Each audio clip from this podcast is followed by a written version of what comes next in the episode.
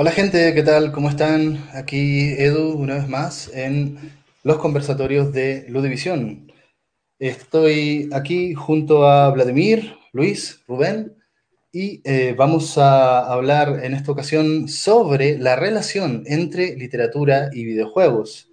¿Qué asociaciones podemos ver ahí en, estos dos medios? Bueno, eh, para quienes no me conocen, yo soy estudiante del doctorado de estudios eh, de ciencias políticas y sociales, pero me enfoco netamente a estudiar el uso de patrimonios culturales latinoamericanos en videojuegos actuales.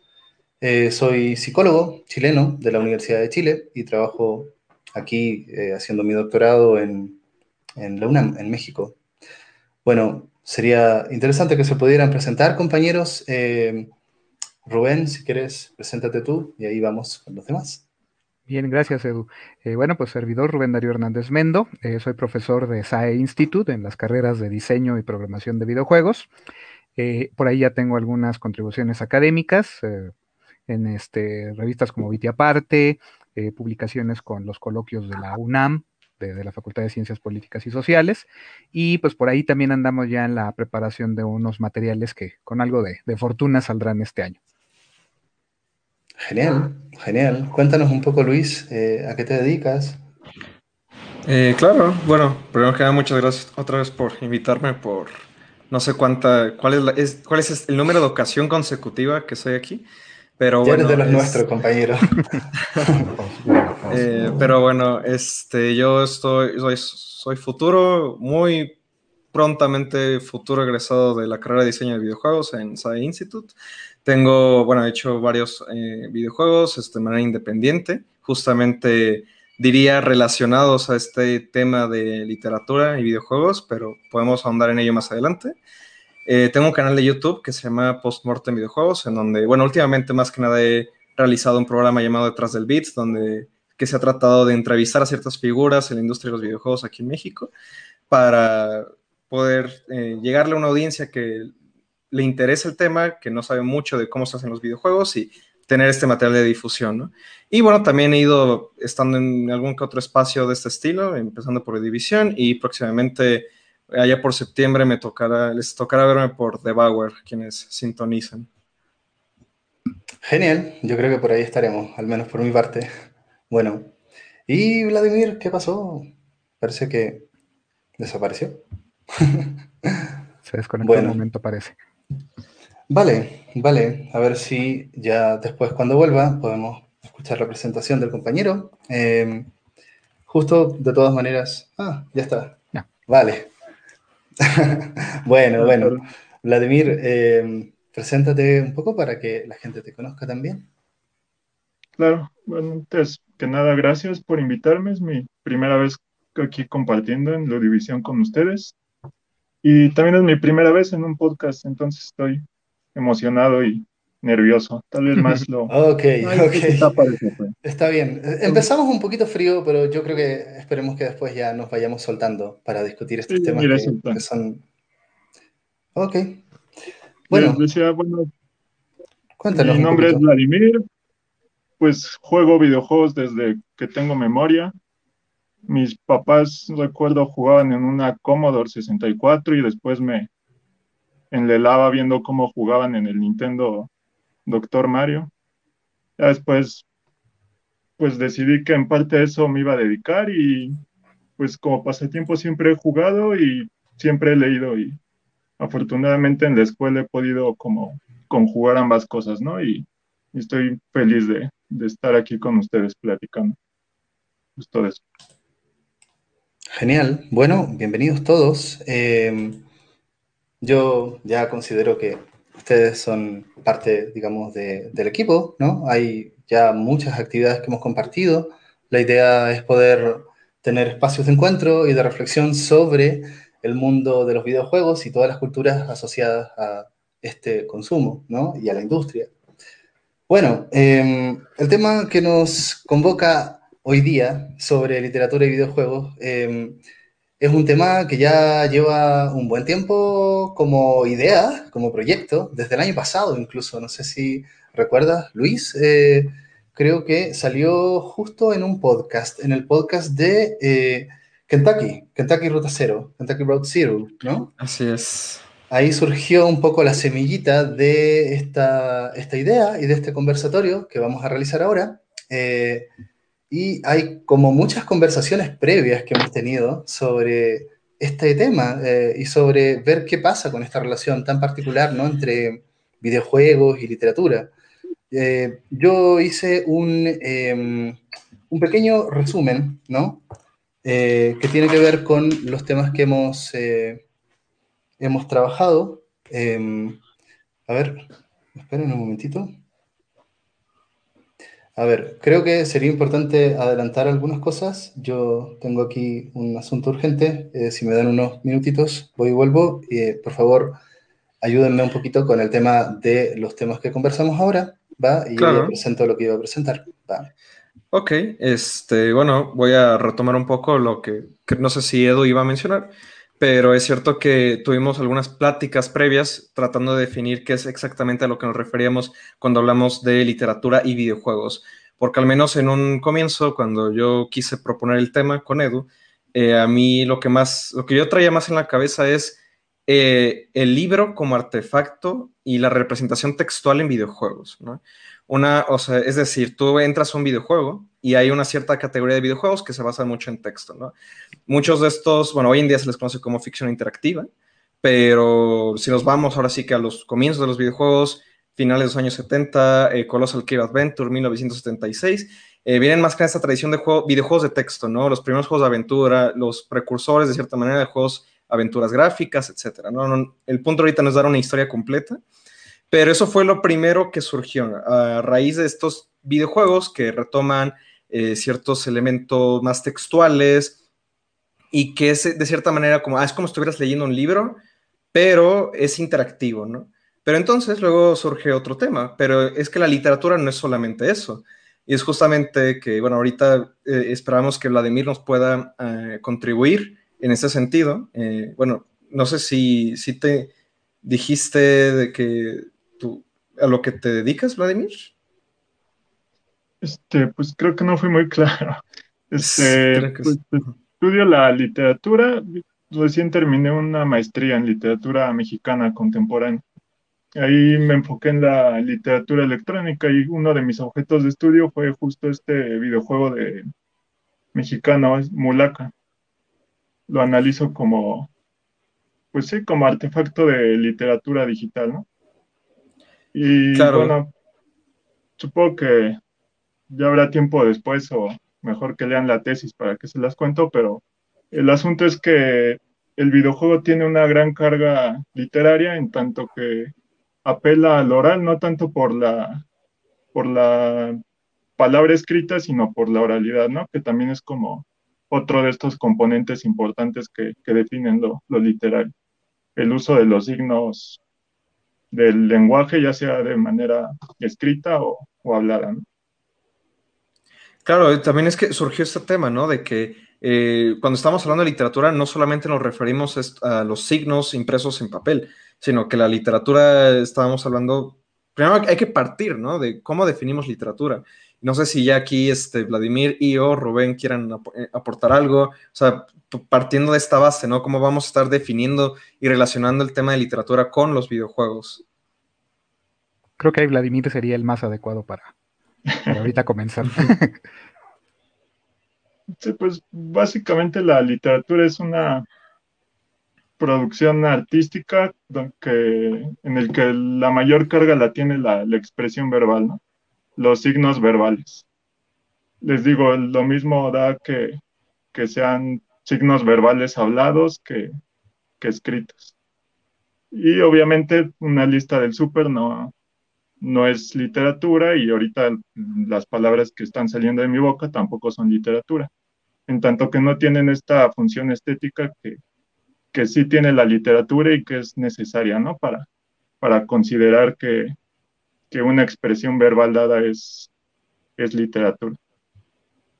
De manera sucinta, creo que, esa sería la definición, ¿no? Ya después habría que, que discutir como los márgenes que se ponen, ¿no? Sabemos que hubo un tiempo en que el cómic no era considerado literatura o, el libro vaquero en México no era considerado literatura. La literatura infantil también tardó mucho tiempo en, en entrar dentro del canon literario, ¿no? Entonces también depende mucho lo que la crítica y la academia y, y pues los propios lectores, ¿no? Definan como literario, es lo que ensancha o, o acota lo que puede ser o no literatura. Sí, bueno, también surge esta, esta cosa, este concepto, ¿no? De, creo que lo, lo llegué a mencionar en nuestra pre-plática, de cómo parecería que este, esta categoría, esta, esta palabra literatura, también de cierta manera se asocia a lo clásico, ¿no? De la alta y la baja cultura, la cultura pop versus la cultura que sí vale la pena. Entonces, ¿quién define qué es esto de literatura? Eh, puedes tomar un libro cualquiera, sea narrativo, y, alguien puede decir, esto para mí es literatura, y alguien dice, pero para mí eso no es literatura. Pero no sé, en ese sentido también, ¿qué, opinas al respecto? Y también pasando ya un poco al tema presente, ¿por qué o por qué no los videojuegos son literatura? Sí, es, toda una polémica, ¿no? Eso de, qué es literatura y qué no. Y, y pues como les, les comentaba, creo que básicamente es la, la crítica, sobre todo la que va definiendo qué puede ser o qué no puede ser literatura. En este sentido, creo que es muy importante que, que haya espacios y discusiones, bueno, pláticas como esta, ¿no? Porque, porque justamente no es solamente hablar de, de Borges, más allá de lo mucho que ha aportado a, la literatura digital y a los videojuegos, no es solo hablar de Shakespeare o de Cervantes, ¿no? Sino, sino que también abrir estos espacios y, buscar o, señalar cómo hay aspectos literarios en, videojuegos o en tantas expresiones, en el cine, en, expresiones artísticas que, que normalmente no son consideradas como literatura, ¿no? Ni como cultura, como decías, ese debate de alta cultura y baja cultura, además de, parecerme aburridísimo, creo que, no lleva realmente a ningún lado, ¿no? Y solo nos, nos desvía de lo importante, que es como disfrutar el, objeto artístico, más allá de si es alto o bajo, gordo o flaco. Claro. Bueno, gente, ya, ya estoy de vuelta, perdón. Eh, ya saben, esto de la pandemia, eh, me llegó un paquete de Amazon, esa es la verdad, y tuve que ir a buscarlo. Yo de repente no sé cómo lo hacen para ser tan inoportunos y ah, justo aparecerte en estos momentos. Pero bueno, ya ven que estas cosas pasan. En fin. Adelante, yo me sumo un poco a la, discusión y ya cuando, cuando me den el pase pasamos a lo, a lo de la intro que tenía preparada. Correcto. Yo ahí le tendré un par de preguntas a Vladimir más que nada. Eh, eh, he tenido yo mucha curiosidad, por ejemplo, precisamente en estas, eh, este entretejido, digámoslo de alguna manera, de, cómo se exploran, por ejemplo, ciertos elementos más característicos de, la, de lo literario. A lo mejor estoy usando mal los términos, pero por ejemplo, no si ubicas el juego este, Child, of, eh, Child of Eden. No, Child of Light, perdón. Ah. Híjole, no, tendrías que. Eh, ok, eh, contexto rápido, es un juego de rol bastante sencillo, porque la idea es de que es más de una iniciativa que tuvo Ubisoft hace algunos años, UbiArt le llamaban, si recuerdo bien donde eh, la parte que yo asocio como más a lo literario era de que había una voz narrando una historia de una princesita. La parte que a mí me resultaba muy interesante es de que básicamente no importaba el idioma, eso, eso me parecía algo muy, muy, muy interesante. Eh, era un poema. Y estaba diseñado, bueno, digo diseñado porque pues entiende que, que, probablemente había un factor técnico por ahí muy fuerte, pero eh, realmente en su construcción el poema iba contando la historia, estaba en verso y en esencia te contaban la misma historia independientemente del idioma en el que este, tuvieras configurado tu juego. Mm. Entonces, por ejemplo, ahí ese uso, ese recurso narrativo, pero que se entremezcla con, el, juego, con, el gameplay. Eh, sé que ahorita te agarro un poco en curva, sorry, eh, pero tu primera impresión o tus primeras reacciones, ¿cuáles serían? ¿Sí estaríamos hablando ahí de algo relacionado con un juego literario, entre comillas esto obviamente? ¿O, ante qué situación nos encontraríamos? Sí, yo creo que, que sí, definitivamente sería un juego literario, ¿no? Creo que presentar un juego con la narración en, en verso es, pues, habría que verlo, pero de entrada me parece un gran hallazgo, ¿no? Un atrevimiento bastante, bastante interesante y que ya quiero probar. Justo, pues antes las historias eran en verso, ¿no? Y, justo que, que, este juego que me comenta sea narrado en, en verso y, de esta manera poética, pues creo que no solo es una manera de, introducir lo literario en el juego de rol, sino también de apelar a los antepasados, ¿no? De la literatura, de, la poesía épica. Correcto. Y mi otra pregunta, eh, me imagino que a lo mejor sí estás un poquito más familiarizado con Bioshock. Y eh, en este caso, estos mecanismos de, narrativa basados en los audiologs, en, las grabaciones que vas descubriendo dentro de, Rapture o de Columbia, de estas ciudades este, fantásticas, eh, también, eh, como bien lo decía Luis hace un momento, ¿no? y tú lo comentabas también, no necesariamente un diálogo reproducido implica algo literario pero de alguna manera, de nuevo, la pregunta va en ese sentido. Ahí también podríamos hablar de que la construcción del lore, eh, apelando al recurso narrativo, a, lo literario, también puede considerarse como una estrategia eh, innovadora, interesante para el desarrollo de, narrativa en juegos. Mm, interesante, sí, innovadora no sé qué tanto porque creo que ya se había hecho antes, ¿no? O de alguna manera, aunque no había mm. la tecnología, como decía Luis, pues el texto estaba ahí y uno lo leía pues en su mente o en voz alta y pues ahí estaba, ¿no? También creo que sería interesante después discutir como qué tanto se introduce la literatura como, como adorno, digamos, y, qué tanto forma parte del juego, ¿no? O, influye en la manera de, jugar. Correcto. Fíjate que ahí, perdón, eh, ahí creo que es súper interesante eh, y creo que eh, a mí sí me gustaría hacer la presentación de todas maneras porque justo creo que es pertinente para lo que están planteando ahora, ¿no? Que, es la gran pregunta por cómo, eh, qué pasa con la introducción de elementos propios de la literatura en, videojuegos, ¿no? Eh, más allá de que hayan juegos literarios, ¿no? ¿Qué elementos textuales, por ejemplo, desde la larga historia del videojuego están presentes hasta la actualidad, digamos, y que los consumimos habitualmente en el día a día, en, juegos AAA, en juegos indies, en, juegos de acción, ¿no? Em, eh, no sé, si, me lo permiten, hago la introducción ahora. Trataré de plantear un poco algunos temas. No sé si, bueno, Luis, querías decir algo, igual para no, no cortar la inspiración, ¿no? No, no, no, adelante. Yo creo que de tu presentación pueden surgir varios temas interesantes. Vale, vale. Entonces voy a compartir mi pantalla. Mm.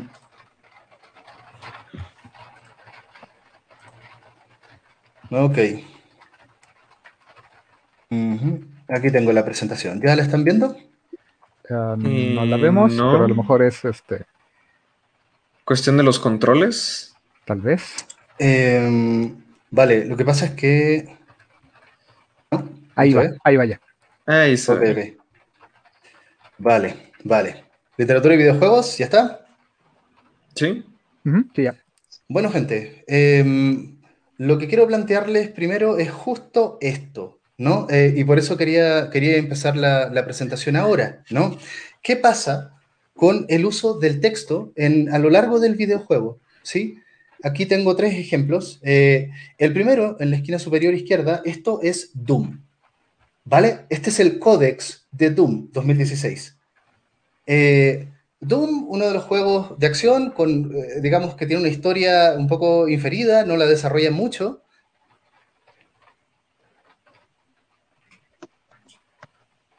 ¿Edu? Eh, hola, hola. Hola, hola, Edu. Se, le cortó el video, ¿qué crees? Bueno, este, podemos retomarlo, pero sí, o sea, es que también, un poco por ahí va mi, mi pregunta, ¿no? De también ¿qué, ¿hasta qué momento o qué características tenemos que definir para realmente decir, ah, este videojuego lo considero literario y este no? O sea, podemos decir, Tetris tiene texto.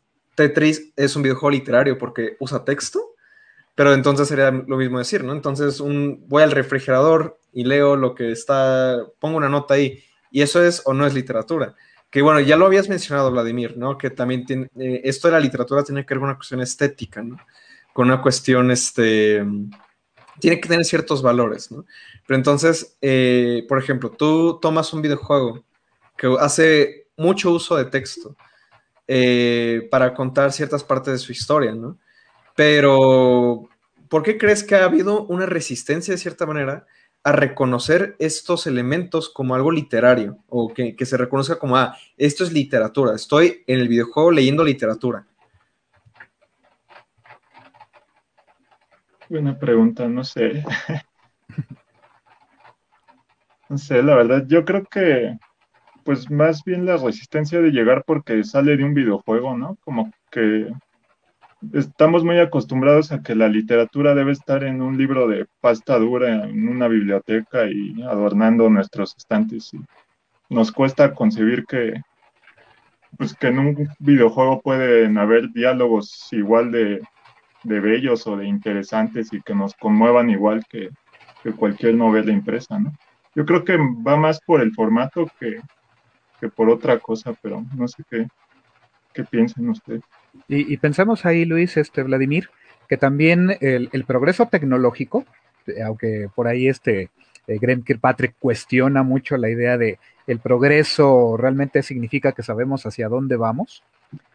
Eh, pero en los videojuegos es muy evidente que hemos pasado por una serie de cambios tecnológicos que han ido modificando el videojuego de, ser básicamente aventuras textuales, literales, juegos como Zork, precisamente, donde incluso el jugador tenía que mecanografiar los comandos y en esencia tenían que coincidir las palabras eh, con un nivel de exactitud tremendo. Y básicamente eh, el componente visual, eh, gráfico, quiero decir, tendría que estar ocurriendo en la mente del propio jugador, ¿no? por ahí lo que nos compartía Edu antes de que se cortara este, lamentablemente su transmisión, pues teníamos este Chrono Trigger, donde ahí los diálogos de los personajes pues tenían que implementarse de esa manera debido a la restricción tremenda de, recursos para grabar audio, para grabar literalmente los diálogos, ¿no? Y por ejemplo, no, eh, creo que era Super Mario Galaxy, la, parte de la narración que, le cuenta Rosalinda este, a Mario, ¿no? Eh, que incluso ya ven que por ahí se habla de que este Peach es la hija de, de Rosalinda, ¿no? Ah, creo que sí. Por ahí había una leyenda urbana, ¿no? De que, de que este es, eh, de que por ahí hay ese parentesco, ¿no? Pero ahí pensemos de cómo ya el, progreso tecnológico o el grado de, cambios tecnológicos dan pie a que entonces se pueda crear eh, este recurso, no sé si de nuevo el término sea adecuado, metaliterario, donde precisamente ya te puedes permitir el lujo de insertar un libro de cuentos dentro de un videojuego, ¿no? Claro. Sí, es que también eh, eh, un poco por donde también he, llevado ese tema, eh, de cierta manera. De, hecho, hace como un año escribí, no sé si ya al final, concluyendo la transmisión, se pueda poner en la descripción del video, pero había escrito una pequeña, una pequeña pieza hablando sobre lo que yo identificaba de la, la historia que ha habido entre los videojuegos y la literatura.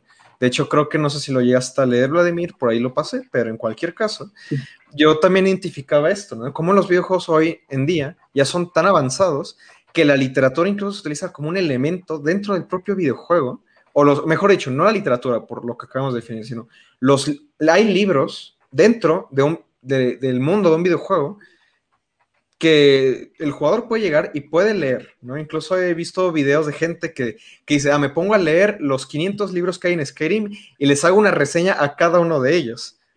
Pero es que aquí sale interesante, ¿no? Eh, estos libros, no, creo que no, no sé si sería muy, muy, muy válido de que eh, las personas se pusieran a hablar sobre ellos fuera del videojuego en, plan, un, profesor de literatura, vamos a usar el, aquí el ejemplo de Vladimir, que se pusiera a hablar en clase, ah, es que está este libro dentro de Skyrim, que me parece una obra literaria muy buena. ¿No? Pero, eh, eh, o sea, los videojuegos, como, bueno, ahorita como está planteando Rubén, está tan, em, son tan extensos que pueden acomodar este, obras enteras, ¿no? Incluso pensemos en juegos como The Longing, que ahorita me acordé de ese juego, y este, que, no sé si lo han jugado, pero es un video en tienes que esperar 400 días ah, justo, en tiempo real en una cueva. Y, que una de las actividades eh, es leer libros clásicos. Claro. Te puedes aventar ahí la Iliada, eh, tengo entendido que está disponible dentro de la librería porque incluso tienes que ir encontrando los textos. Y, el juego ocurre, se podría decir que ocurre en tiempo real, ¿no? O sea, tienes que experimentar los 400 días. Claro, hay gente que ha hecho eh, trucos, se ha aprovechado de cierto recurso tecnológico para este, poder culminar el juego en, un tiempo mucho más reducido, ¿no? Sí, pero también yo creo que lo interesante de todo esto y un poco lo que un tema que nos había surgido a Edu y a mí en algún momento es, eh, entonces la gente sigue leyendo, bueno, eh, hay, muchos argumentos, ¿no? es que no, ya no se lee, la gente no lee libros, este, eh, el consumo es menor, ¿no? Pero entonces, ¿qué pasa con todos estos videojuegos, con todo ese texto que estamos leyendo constantemente en videojuegos? Y es cierto que no es común esta clase de videojuegos en donde tú entras y te pones a leer todos estos libros, por ejemplo, en, el mundo de Skyrim, ¿no? Pero gran parte de la actividad de, jugar a, varios videojuegos, y más si eres como, si, si eres del nicho de juegos como RPGs, JRPGs, involucra mucho ponerse a leer textos, ponerse a leer cosas para decodificar las actividades de juego, ¿no? ¿Cómo aprendes a jugar en muchas ocasiones? Por un texto, ¿no? Decodificando e, e, e, el, texto, vaya, que, es, que se convierte en el videojuego en su totalidad. Que, bueno, hablando de textos, videojuegos, literatura, eh, me, comentan que la doctora Blanca López nos dejó un comentario, solamente saludándonos y creo que diciendo algo Vladimir. Pero bueno, justamente Blanca, una, recuerdo que una vez, este, bueno, en una clase que tuve con ella nos dejó un, texto hablando sobre la decodificación de los textos, ¿no? Y es que decía esto, una, una o hablábamos de que un texto no es necesariamente eh, letras, o eso fue lo que a mí se me quedó, una película es un texto, un videojuego es un texto, ¿no? Eh, y la interpretación de un texto, pues tiene que ver con esta cuestión de los, de los símbolos, de la los significados, eh, y aquí me estoy empezando a hacer un poco de bolas, así que no sé quién quiera continuar la conversación. Pero solamente de ahí, este, Luis. Pues de hecho, de ahí una de las obras que empezaron a hablar de todo esto, ¿no? Cybertext de este Spenarset. Claro. Donde él precisamente nos maneja el concepto del texto ergódico, y, de ahí él, toma la idea de ergódica a partir del, del término griego ergon, trabajo. Entonces dice, pues un, eh, eh, y es más, él es este, este texto nace en el contexto de cómo hablar de videojuegos sin usar la palabra videojuego, porque había todo este, todo este rollo estigmatizante de, hay videojuegos, esa no es una cosa seria, ¿no? Y hoy Spenarse, pues es una de las grandes vacas sagradas de la investigación eh, en videojuegos, ¿no? Entonces, ¿el qué hizo? Pues tuvo que plantear esta idea. Es un texto que se trabaja, nótese, no que lo juegas. ¿Por qué? Porque había toda esta, e, esta cultura de oposición al, videojuego como un campo serio de estudio, ¿no? Pero ya después, poco a poco, pues digámoslo así, se va revelando la, realidad de que el texto habla de videojuegos, ¿no? Y de ahí, pues, eh, lo importante es esto, es un texto que hay que trabajar y que de ahí ya derivamos en toda esta serie de construcciones, que si es interactividad, que si es interacción, que si es interreactividad, que ya tenemos ahí toda esta serie de constructos que siguen en discusión, sin duda, ¿no? Pero mientras tengamos esa discusión, pues irá progresando el, la comprensión de, qué es el videojuego, ¿no? Y qué podemos hacer con él. Claro, y también es, interesante eh, analizarlo desde la perspectiva de, la interactividad, ¿no? La interreactividad o como le queramos llamar, porque, bueno, otra cosa que hay que mencionar, que a mí, a mí, eh, a mí se me ha quedado muy grabado, es que es salir de esta especie de, no sé llamarle falacia, o este comentario que se suele hacer, ¿no? De cómo ah, es que los videojuegos eh, son interactivos y los otros medios no lo son, ¿no? O son pasivos. Mm. Cuando eso eh, también, bueno, hablando de, Blanca, también lo, lo menciona, ¿no? De, pues es que no es cierto, o sea, tú estás interactuando con una película en el sentido de que yo, yo tengo ese contenido eh, enfrente de mis ojos, pero eso nada, nadie me va a detener de que yo lo interprete como yo quiera o yo, yo voy a estar decodificándolo de una manera muy activa. Eh, cuando estoy leyendo un libro, estoy interactuando con él, o sea, estoy, estoy participando de una manera muy activa en la decodificación del texto, ¿no? Pero eh, justamente esto de la, de la literatura interactiva o el videojuego de texto, que tiene que ver con un grado de control, ¿no? Yo decido a dónde va la historia. Yo, yo eh, ergódico creo que ya lo mencionaste, ¿no? Tiene que ver con esa parte del esfuerzo, el trabajo que tú haces a la hora de estar leyendo, ¿no? Haces un esfuerzo que va más allá de lo que se suele esperar. Y sí, ya han habido muchos experimentos durante el siglo XX con, las, con varias novelas, ¿no? Eh, partiendo de las más trilladas, ¿no? Rayuela, Rayuela de Julio Cortázar, que es lo que propone, ¿no? Tú puedes leer eh, diferentes capítulos en el libro en el orden que tú quieras, ¿no? Y va eh, a siempre que lo leas en un orden diferente, va a tener una historia diferente. O tú le vas a sacar un sentido diferente a esa historia, ¿no? Y, pero, ¿qué pasa? O qué pasaba que se veía de cierta manera limitado por el formato, ¿no? O el soporte en el que estaba este, este experimento de literatura eh, ergódica o de literatura en el que tú puedes, tú tienes que hacer un esfuerzo para interactuar con él. Y los videojuegos que hacen, bueno, te abren un mar infinito, ¿no? Eh, o casi infinito. Eh, bueno, puede ser infinito, pero también hay autores que plantean es que no, no puede ser realmente infinito, no puedes tener una historia tan dispersa, porque si no vas a robarle esta historia de ciertos elementos que lo vuelven, eh, de ciertos elementos que para nosotros haría que fuera una historia. por ejemplo, no, digamos que tienes punto A, punto B, punto C, punto D, punto E, ¿no? Hasta la Z. Si tú, si tú pasas por A, de luego a la B, luego a la C, tienes inicio, eh, desarrollo y conclusión, ¿no? Pero digamos que el punto D también es desarrollo, punto E también es desarrollo, F, G son desarrollo. Entonces puedes tener un caso en el que un jugador fuera de A a la E a la F, entonces empieza inicio, desarrollo, desarrollo y se acaba su partido. Eh, son ciertos planteamientos que se, que se han criticado de, de, esa cuestión del hipertexto, pero no, también creo que estoy divagando un poco. Eh, no sé si alguien quisiera aportar algo. Fíjate que también ahí este, retomo un poquito el asunto del factor técnico.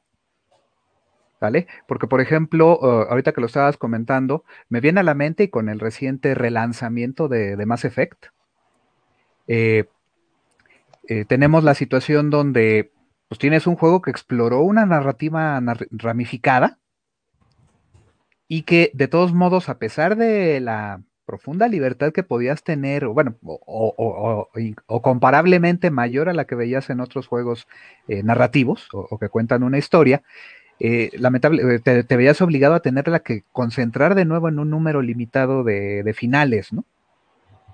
Por ahí recordemos la, controversia que hubo con que los finales no fueron satisfactorios y demás. Ahorita no estamos escuchando en este relanzamiento esa misma queja, es mucho menos intensa en dado caso, eh, pero porque ya estamos eh, teniendo jugadores que están llegando a la trilogía de manera directa y con las obras ya completas, ¿no?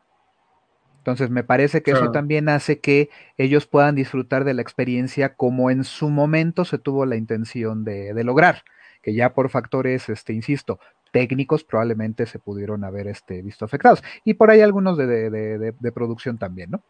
Sí, Sí, sí, es que, bueno, también agregando un poco de eh, experiencia propia, tratando de crear videojuegos que van por una ruta más narrativa, y de nuevo, sin haber terminado de definir exactamente a qué nos referimos con lo literario, creo yo. Eh, ¿a, qué, voy con esto? Bueno, yo al menos como desarrollador de videojuegos, he creado o estoy también en el proceso de creación de, de videojuegos que, cuyo componente principal es la lectura y o manipulación de textos. ¿no? Y, una de las realidades con las que me he tenido que confrontar es, es que es muy, es realmente muy difícil ponerse a escribir tantas ramificaciones de estos textos, de que tú estás leyendo y que el jugador puede e, escoger un diálogo y se va a otra ruta, ¿no? Otra rama. Y nuevo, todas estas son cuestiones que ya se habían explorado en la, en la literatura del siglo XX.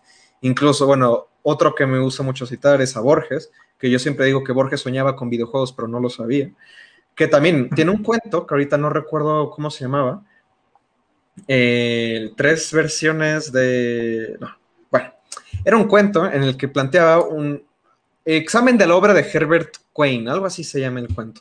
El punto es que en este cuento empieza a hablar de una obra que, funciona como, como, está describiendo, ¿no? Que tú tienes varias ramificaciones en una historia eh, pero es eso, ¿no? O sea, puede llegar a ser hasta infinito estas ramificaciones, pero entonces ya también estamos hablando de la capacidad de creación, ¿no? O sea, de qué tanto tú puedes realmente crear una historia o ramificaciones de historias que hagan sentido y que sigan eh, funcionando bajo el precepto que tenemos de, ah, esto es una historia. Eso tiene ciertos elementos que lo convierten en literatura. Pero eh, no, no, sé, Edu, ahorita ya que te reincorporaste, no sé qué. Si ya, no, A ver, yo, yo a, mí lo que más me interesa es ver qué narrativa va a surgir ahora de esto que, que acaba de ocurrir. ¿no? Eh, bueno, mi computador hizo crash. Eh, se quedó así parado. No, no, sé muy bien hasta dónde se escuchó lo que dije, porque creo que me quedé hablando un, un rato hasta que me di cuenta de que el mouse no me hacía caso y después dije, a ver, ¿será el mouse? ¿No? Y no, no funcionó y después dije, hizo crash. ¿Hasta dónde quedaron? Eh, he estado un poco escuchando lo, lo, que han comentado últimamente para ver cómo, cómo me integro. ¿no? Eh, principalmente... La pantalla de, de, Doom, ¿no? Del texto. En, ¿Se quedaron en Doom? Sí. Eh, empecé a hablar sobre los RPGs clásicos, ¿no, sí, ¿no escucharon nada de eso? Empezamos a hablar un poco de, de la función de los textos en los juegos, ¿no? Y también esta cuestión del hipertexto, eh, sobre las ramificaciones que involucra eh, la, literatura ergódica, ese tipo de cosas. Eh, y por ahí nos estábamos yendo, pero pues no sé si también a partir de esto quieras aportar algo sobre la literatura ergódica, sobre el hipertexto. Eh, la verdad es que me gustaría continuar un poco con la presentación, eh, esperando que esta vez no haga crash mi computador. Eh, roguemos a, Dios aquí, em, porque justo eh, la idea que tenía era presentarles todo lo que tiene que ver con el uso de textos en juegos que no son literarios, ¿no? Esa es como la idea general, ¿no? Que estaba tratando de mostrar y estaba planteando tres ejemplos, ¿no? Uno es el códex de Doom, el segundo son los RPG japoneses clásicos, que la historia básicamente se desenvuelve en, textos. Y el tercero que tenía por acá es el, eh, el libro de eh, Rosalina en Mario Galaxy, ¿no? Entonces, eh, pongo estos ejemplos justo para presentar qué pasa con, con, el material textual en videojuegos que tal vez no tienen mucho que ver con narrativas propiamente tal, ¿no? O sea, eh, eh, el rol complementario que tiene la historia de Rosalina en Mario Galaxy, por ejemplo, y qué pasa con el texto en los RPGs, eh, donde de alguna manera gran parte de lo que está pasando ahí tú lo adquieres a través de textos, ¿no? Sobre todo si nos vamos más a, los primeros Final Fantasy, el 1, 2, 3, donde todo es tan esquemático, ¿no? y bueno, después pasamos a lo que yo estoy planteando entre comillas como juegos literarios. yo lo pongo muy entre comillas porque eh, no estoy hablando únicamente de, de, de TBS, de, aventuras basadas en texto, eh, sino que cosas como Disco Elysium, por ejemplo, que básicamente es un RPG, ¿sí? El juego se clasifica en ese género, pero gran parte de lo que está ocurriendo eh, tiene como eje central el texto, ¿sí? Y la toma de decisiones a partir del texto, en donde la verdad es que podemos estar aquí, y yo, yo la verdad es que es el juego que he estado jugando últimamente, ¿no? Tú puedes estar en esta, viendo esta misma escena por 20 minutos y todo se va a desarrollar en términos de el diálogo entre los personajes y, y el diálogo eh, interno también que tiene el protagonista con sus habilidades, que en este caso son...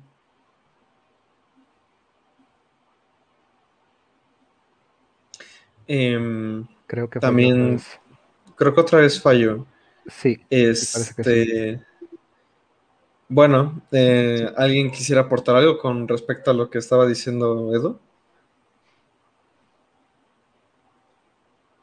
No sé si ustedes conozcan el juego. Yo apenas ayer medio pude echarle un ojo a ese de Disco Elysium y me pareció una novela policial, novela negra. Pues prácticamente, ¿no? Con muchísimas referencias a, a Sí, es que también es eso que, por ejemplo, eh, Disco Elysium, he escuchado mucho que se refieren a él como un juego literario, ¿no? Y es que están todos estos juegos que han salido recientemente, más que nada de la esfera independiente, ¿no? Que mucha gente señala, es que este es un videojuego literario. Eh, también What Remains of Edith Finch, que también eh, ahorita Vladimir lo mencionabas, ¿no? Antes de empezar el, a, a grabar esto. Y mucha gente dice, es que es un videojuego literario. ¿Y por qué? O sea, yo creo que al final ya también tiene que ver con eh, ciertos usos que, se hace de, los componentes narrativos, ¿no? Eh, ¿Por qué The Last of Us también? Alguien diría, ¿es un videojuego literario o no es un videojuego literario? Eh, ¿Por qué What Remains of Edith Finch sí lo es? O sea, ¿tiene que ver con sus raíces en el realismo mágico o, tiene que ver con otra cosa? O con, con el, uso que se le da a, la, el papel que tiene el jugador dentro de esta historia, o, tiene que ver con otra cosa. Pues miren, puede ser ahí, eh, me parece que, por ejemplo, el caso de What Remains of Edith Finch eh, tiene que ver más con ritmos. Digámoslo así, es, un, son juegos que establecen ritmos que te permiten experimentar algo que me parece sería similar al acto de la lectura. Al menos la lectura en el sentido de, leer un poema, de leer una gran obra, es eh, tomarte el tiempo para poder este, disfrutar de las palabras, de, establecer de, eh, tu constructo imaginario de, de, lo que quizá la obra describe o a lo que alude. Y entonces me parece que en What Remains tenemos esa característica en términos del ritmo el gameplay sabe cómo entrar y salir, eh, los elementos interactivos, por, llamarlos de alguna manera, saben entrar y salir de la experiencia para entonces ir complementando otros elementos donde hay espacio para una narración, a veces literal, eh, textual, y en otras es eh, platicada o basada en los recuerdos o los pensamientos de nuestro personaje. Y entonces me parece que ese es uno de los elementos que contribuyen a esta idea, a esta percepción de que eso es, eso es lo que define un juego literario. Claro, sí, porque también, por ejemplo, no es lo mismo, ahorita que, estás mencionando esto, un videojuego eh, definido como un videojuego literario versus un videojuego que contiene literatura. Porque, por ejemplo, Skyrim diría, es un juego que contiene literatura, pero nunca he escuchado y no, creo nunca escuchar que alguien diga, Skyrim es un videojuego literario. O no sé, también, no sé, ¿ustedes qué opinan de esto? Eh, yo ahí tiendo a coincidir contigo. Y es que de nuevo, entonces, eh, un, videojuego, bueno, What Remains of Edith Finch sí tiene textos, pero principalmente la experiencia o la experiencia narrativa es a través de imágenes, es a través de eh, un cierto control que tiene el jugador. Y ahorita que mencionas esto del ritmo, yo creo que podría ir por ahí, como, de nuevo, tenemos como ciertas ideas en, la cabeza que nos pueden indicar, a ah, esto es literario, yo diría que esto es literario, incluso si no tiene texto. Eh, sí, sí. Sí, digo, eh, el juego me parece que tiene este diseño que te hace buscar, te hace explorar y, en ese sentido eh, probablemente lo podríamos asociar a la idea de leer el, mundo, de empezar a encontrar esa pista contextual donde uno de tus personajes, eh, bueno, uno de los familiares de Edith falleció debido a que empezaron a ocurrir ciertas circunstancias, ¿no? Eh, te van construyendo las secuencias, las escenas en las que van este, dándose los fallecimientos de los personajes, bueno, de, los familiares, ¿no? Sí. Me parece que eso contribuye a esa construcción que, acabamos ligando a lo literario. Sí, que en este juego creo que, perdón, creo que sí el, texto tiene una importancia enorme, ¿no? Desde que empiezas te das cuenta que, que todo lo que vas a vivir en el juego, digamos, es a partir del diario, ¿no? Que está, está escribiendo él. Y después sí te da la, como el ritmo para leer, pues con calma y disfrutar cada capítulo, cada texto, como, como dice Rubén. Y me parece también muy interesante ese juego que cada capítulo está contado de una manera literaria distinta, ¿no? Una es por medio de estos juguetitos con los de las fotos que van pasando. Otro es como a manera de cómic con la historia de la, de la niña que, actuaba y que era famosa por un grito. Ahí la historia te la presentan en la manera de, novela gráfica. Literalmente, claro. Sí, no, y tienes razón, porque además, y creo que ahí es, es, otra de las cosas que, le dan fuerza a este argumento, ¿no?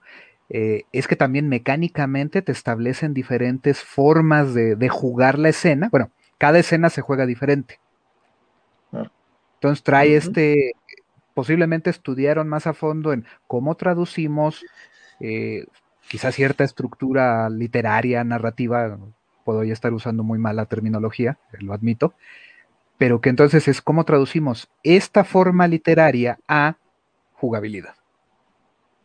Sí, la casa está llena de libros y no creo que sea gratuito que, el único escritor latinoamericano que aparece en los estantes sea Borges y, el Aleph, ¿no? Según yo también debe por haber eh, un 100 años de soledad, pero tendría que rejugarlo. Sí, es que también esto de, cómo traducimos este contenido literario en mecánicas, también me resuena mucho con eh, Chris Crawford, que bueno, eh, Vladimir, no sé si lo conozcas, pero Chris Crawford fue un desarrollador convertido en teórico, convertido en loco, diría, de los videojuegos. El día del tentáculo. Eh, no, bueno, o sea, no, Chris Crawford de... No, ah, perdón, no, no, lo estoy confundiendo, totalmente tiene la razón. Sí. Bueno, Chris Crawford este, habla mucho sobre esta cuestión de, de los verbos en videojuegos, ¿no? Y dices que si tú comparas un videojuego con un libro, o sea, un, libro tiene en promedio, no me acuerdo cuántos verbos mencionaba, eh, en, una obra promedio, o sea, estás hablando de muchas acciones, muchos tipos de interacciones entre personajes, pero un videojuego, si tú tomas las mecánicas como verbos, estamos hablando de muy pocos, o sea, dos, tres, cuatro verbos, ¿no? Ah, saltas, caminas. Y para Chris Crawford esto se le presentaba como un obstáculo que tenían los videojuegos ahorita mismo, ¿no? O sea, que realmente como que este contenido literario, partiendo de los verbos, partiendo de acciones y, lo que se puede transmitir, está muy limitado. Y aquí no sé si Rubén o Vladimir quieren comentar algo. Gente, estoy de vuelta. Se me cachó de nuevo. sí, no te em, preocupes, Edu. Voy a dejar la presentación porque yo creo que justo eso es lo que está pasando. Es la presentación la que probablemente hace, hace los crash. Así que me sumo un poco a la discusión. Trataré de complementar lo que tenía en la, en la presentación como parte de, de, lo que están discutiendo también ustedes, ¿vale? Ok. Correcto. Perdón, Luis, retomemos la pregunta. sí, bueno, este, solamente hablaba de, de, lo que decía este Chris Crawford, de los verbos en videojuegos, de como un, libro tiene, no sé, por decir algo, 200 verbos en, una, en una obra. Y un videojuego estamos hablando de 5 o 6 verbos, verbos entendidos como mecánicas de juego. Es decir, tú en un videojuego saltas, corres, hablas. Y, para Chris Crawford, o sea, yo solamente estoy remitiendo lo que él, él dice, este, esto presenta una limitación a los videojuegos como contenido literario por la cantidad tan limitada de verbos que tienen y cómo esto significa en, la complejidad de interacciones que puede tener un jugador con el juego. Uy, yo ahí te pondría de ejemplo lo que ocurre en el Go.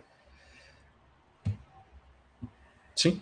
¿Por qué? Porque es un juego donde también el número de verbos que tendríamos en este caso sería simplemente colocar una piedra, contar libertades, capturar piedras, contar territorios, o identificar y contar territorios, ¿no? Entonces estamos hablando de nuevo de un, de un sistema mecánico, de un juego, que de nuevo lo reduciríamos a cinco verbos, ¿no? De ese lado, pues habría que concederle la razón a Crawford. Sin embargo, existe un nivel dentro de esa construcción lúdica que permite expresar ideas mucho más complejas. Cómo las construye es una cosa interesante, cómo se leen también es una cuestión este, muy interesante. Digo, y pues ahorita no las habíamos podido retomar, ¿no? Este Luis, las clases de Go, pero ya, ya, ya has ido experimentando también de ese lado con, con avanzar un poquito en comprender este juego, ¿no? Sí.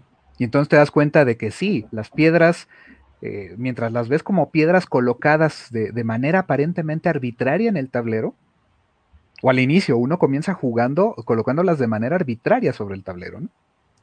Sin embargo, empiezas a comprender relaciones que existen entre ellas, aunque sea de manera intuitiva, empiezas a intuirlas, pero entonces ya empiezas a entrar en el terreno donde ese muy limitado conjunto de acciones y que básicamente es prácticamente eh, es, ternario, ese sistema porque es piedra blanca, piedra negro, espacio libre,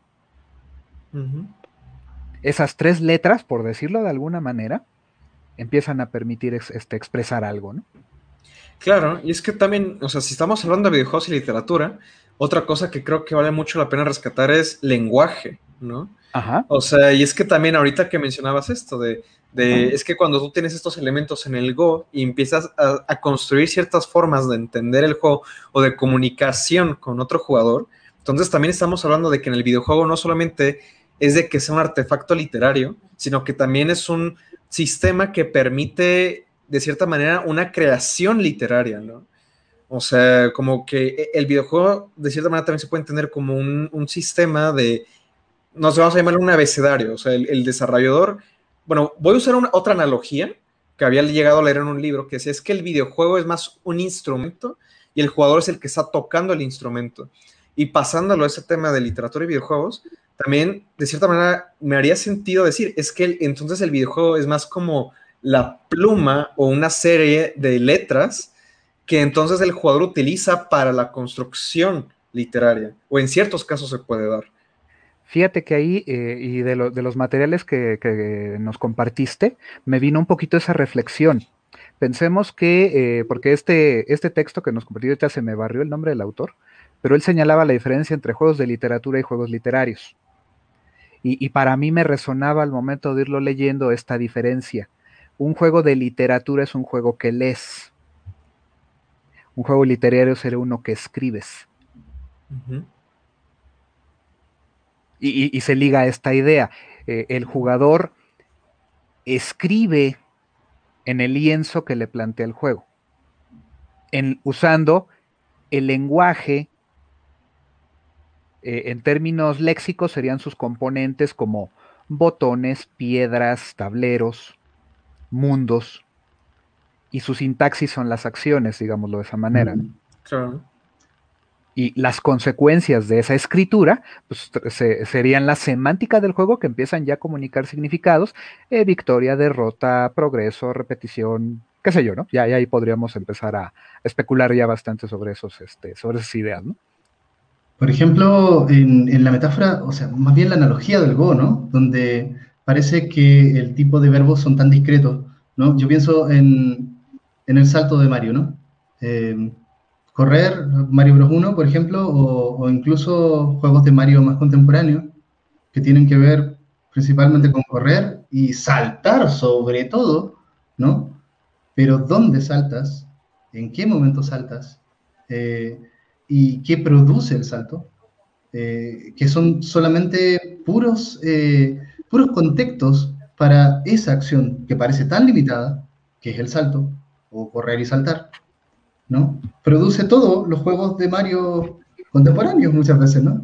Y luego se suman mecánicas que interactúan, por ejemplo, con el salto. Estoy pensando en Mario 64, ¿no? Eh, cuando pienso en esto.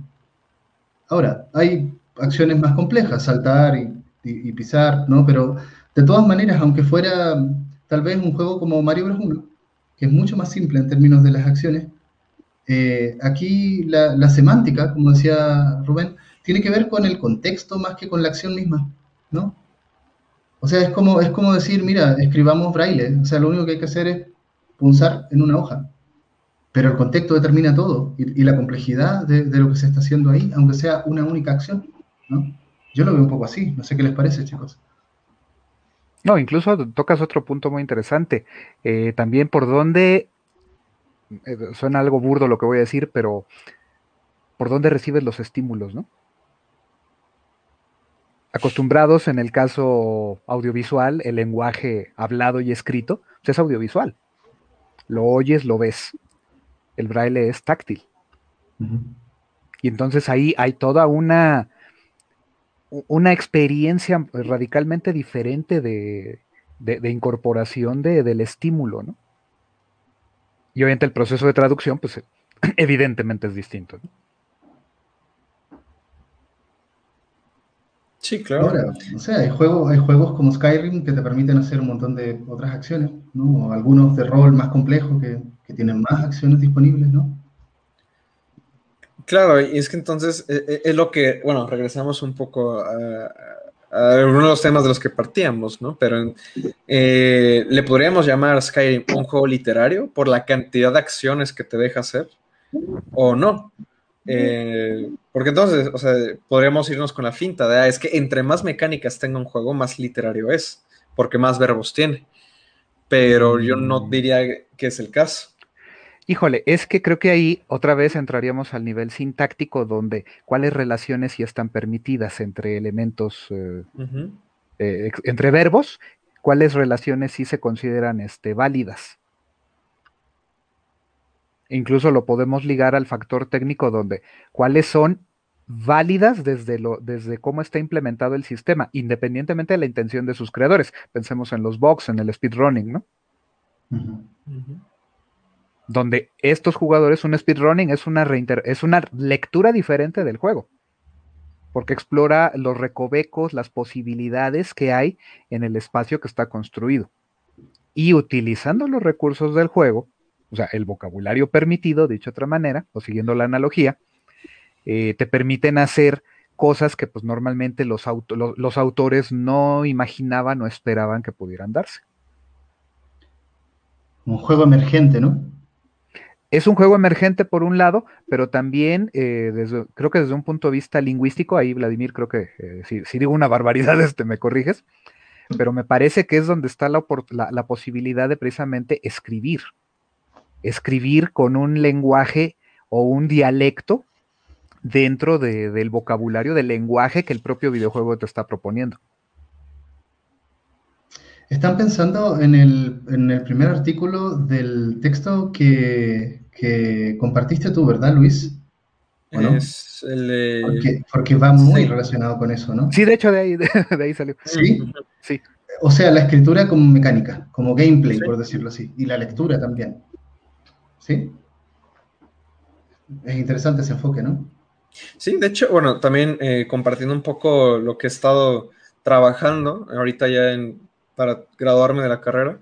El, el videojuego que estoy realizando va, diría, por ahí de la ruta de usar la literatura o el texto como una mecánica.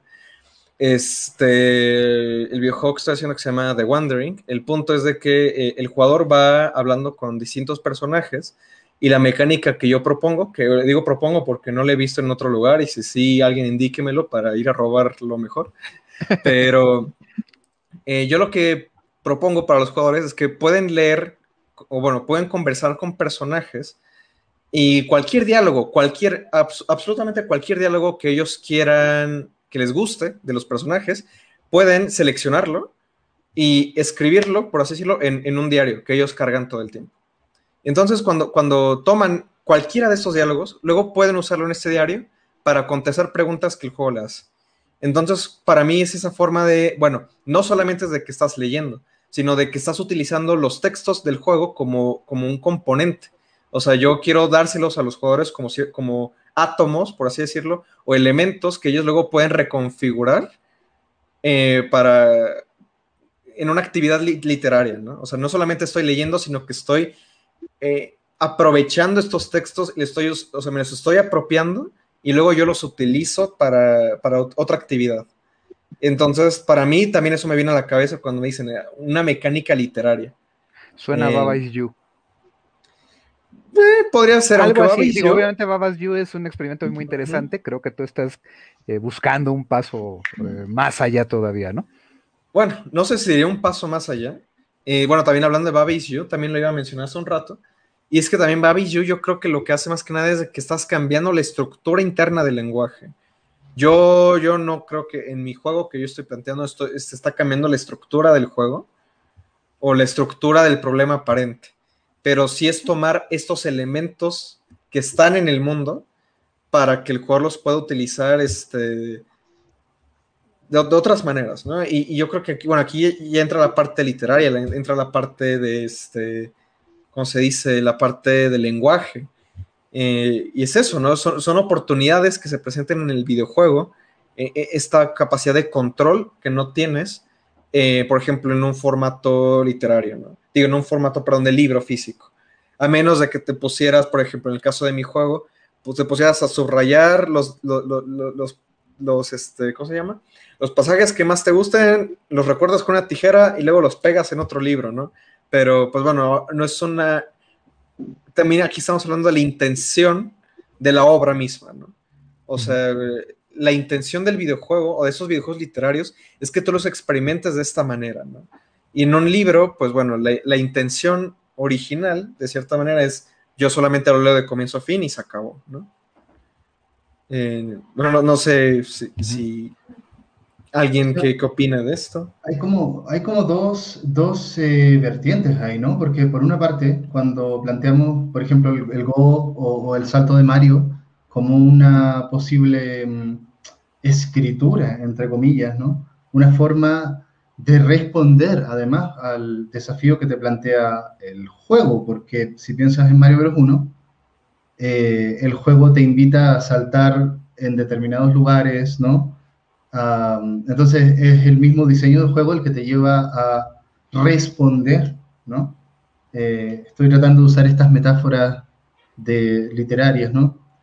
Em, y por otra parte, están los juegos que tienen esta, esta narrativa incrustada, ¿no? Como les decía Salen y Zimmerman, aunque creo que el término, la, distinción entre narrativa incrustada y narrativa emergente es de Jenkins, finalmente, ¿no? Henry Jenkins. Em, entonces, ¿qué pasa cuando hay un juego que, más allá de sus mecánicas, te quiere contar una historia? Y eso es lo más importante. Y las mecánicas, la idea es que complementen, ¿no? A esa intención de contar una historia. ¿Sí? A eso normalmente les llamamos juegos narrativos, ¿no? Pero hay otra forma de narrativa eh, que tiene que ver con, esta la llamada eh, ludosis, Franz Mayra, ¿no? Que, es como la semiosis, o sea, la creación de sentido de, a través de símbolos, pero en este caso a través de la interacción con un juego, con un videojuego en este caso, ¿no? entonces yo, yo, veo estos dos extremos, por, por decirlo así, de, de, de, juego y, con esta intención también de, cómo tú te comunicas con el juego. Hay, hay un acto comunicativo, ¿no? sin duda. Sí, ah, Luis, adelante, adelante. No, no, adelante. Tú, Luis, adelante, adelante.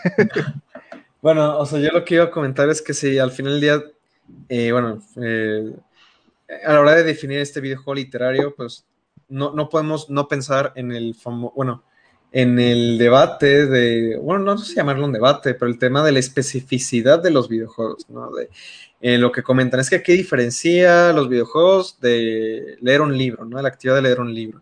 De hecho, también por ahí creo que les llega a compartir, bueno, no, no, nos compartió Ernesto, este, que ahorita está en los controles, un saludo Ernesto, creo que hubiera sido muy conveniente que estuvieras en esa plática, pero este ¿qué pasa? Bueno, en ese artículo que nos comparte habla de eso, ¿no? Es que videojuegos literarios, videojuegos, este, eh, empieza a hablar mucho de, videojuegos, eso, con un gran componente de narrativa.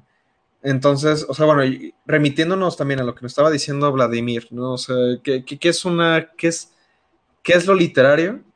Pues es esta, bueno, no, no, no tiene que ser texto, ¿no? También tiene que ser oralidad pero entonces va relacionado con una cuestión narrativa, ¿no? O sea, con una cuestión de contar una historia, o, o, no, o ya me estoy confundiendo. A ver, yo creo que este es un tema complejo, ¿no? Eh, y por ejemplo, mencionaste esto del narratologismo y el, ludologismo, no sé si te refieres a ese debate, ¿no? No, no, no. Ya, entonces yo no, ese debate. Eso en las escuelas en pleito hace algunos años. Sí, no, no, yo, yo hablaba de, la especificidad del medio. Eh, eh, esta, esta palabrita, eh, ¿qué significa? Es qué hace diferente contar una historia, por ejemplo, o qué, qué, separa el acto de jugar un videojuego de ver una película, ¿no? Y qué separa el acto de ver una película de ver un libro. O sea, qué es el elemento principal que destaca de este medio en específico que lo convierte en este medio, ¿no? Y por ejemplo, en el cine que han habido diferentes debates de que, ah, es que es el tiempo o no, es la parte visual, es la parte de bla, bla, bla. Es que ese es el eh, tema central del debate clásico. Justamente eso. ¿Qué es lo específico del videojuego? ¿No? Se sí, puede pero... como otro medio narrativo. Y, se vale la pregunta, y se vale la pregunta, ¿no? Eh, ¿Qué es lo que caracteriza este medio? Eh, este, Gonzalo Frasca te va a decir la simulación, ¿no? Que, el videojuego en particular, ¿no? Eh, tiene que ver con un sistema de simulación. Y eso es lo que marca la diferencia, según él, ¿no? Y de todas maneras, eh, hasta este, este modelo que les iba a presentar, bueno, que ya muchos de ustedes lo, revisaron, es del 2012, muy pasado la época del debate, ¿no? Y, y, y sigue manteniendo la lectura y que, se, y que se vale, y yo lo entiendo pero perfectamente, ¿no? Porque es una perspectiva literaria de análisis del videojuego. O sea, yo puedo hacer un análisis de videojuego desde una perspectiva psicológica, y se vale, puedes hacer un análisis del videojuego desde una perspectiva de creación de espacio, tipo arquitectónica. Entonces, eh, no es que, entonces, ¿qué es el videojuego? Ese tema como ontológico es que no tiene que ver con qué es el videojuego. Esa, de hecho, esa pregunta es muy, muy difícil, ¿no? Más bien hay perspectivas que te permiten ver ciertas cosas del videojuego. Y una de ellas es la perspectiva literaria, ¿no? Sí, estoy, estoy eh, de acuerdo con eso. Y bueno, solamente vamos a destacar, eh, bueno, Blanca nos lleva comentando varias cosas. El primero, el de, recuerden que lo literario no es contar historias, nos dice. Y luego lo sigue con, solo la novela, el cuento y la épica son storytelling. Eso es, eh, eso es cierto. Eh, la crónica, la crítica y el ensayo no, y son géneros literarios. Y también quisiera destacar el poema. por ejemplo, la, poesía también es, es, otro tema, y de hecho hace poco estaba leyendo sobre poesía sobre poesía, no poesía, que bueno, debería leer más poesía, pero estaba leyendo sobre poesía. Y es que hablaba sobre esto, bueno, esto ya era justamente de Gastón Bachelard, que también ahí creo que llegué a comentar con Blanca, que estaba leyendo un poco de él.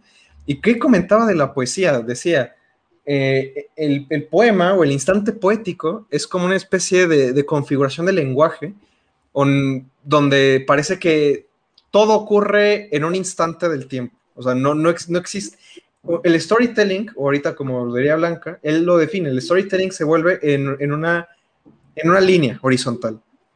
Y Bachelard define el instante poético como una línea vertical, ¿no? Eh, y entonces, pero eso también, eh, que, bueno, no sé si, me voy a atrever a decir esto, no sé si Vladimir va, pueda eh, decir algo diferente, pero es que, ¿qué hay más literario? O, yo, yo digo, yo pienso en poesía y es que esto, esto es algo extremadamente literario, ¿no? O sea, literario, poesía.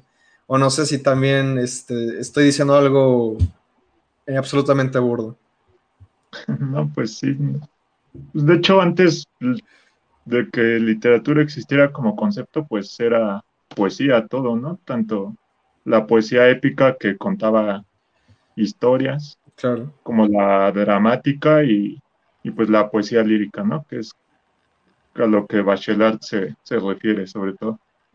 Que decías eso, justo estaba pensando en, un haiku de una rana, que un haiku es un poema brevísimo de tres líneas, no más de 17 sílabas.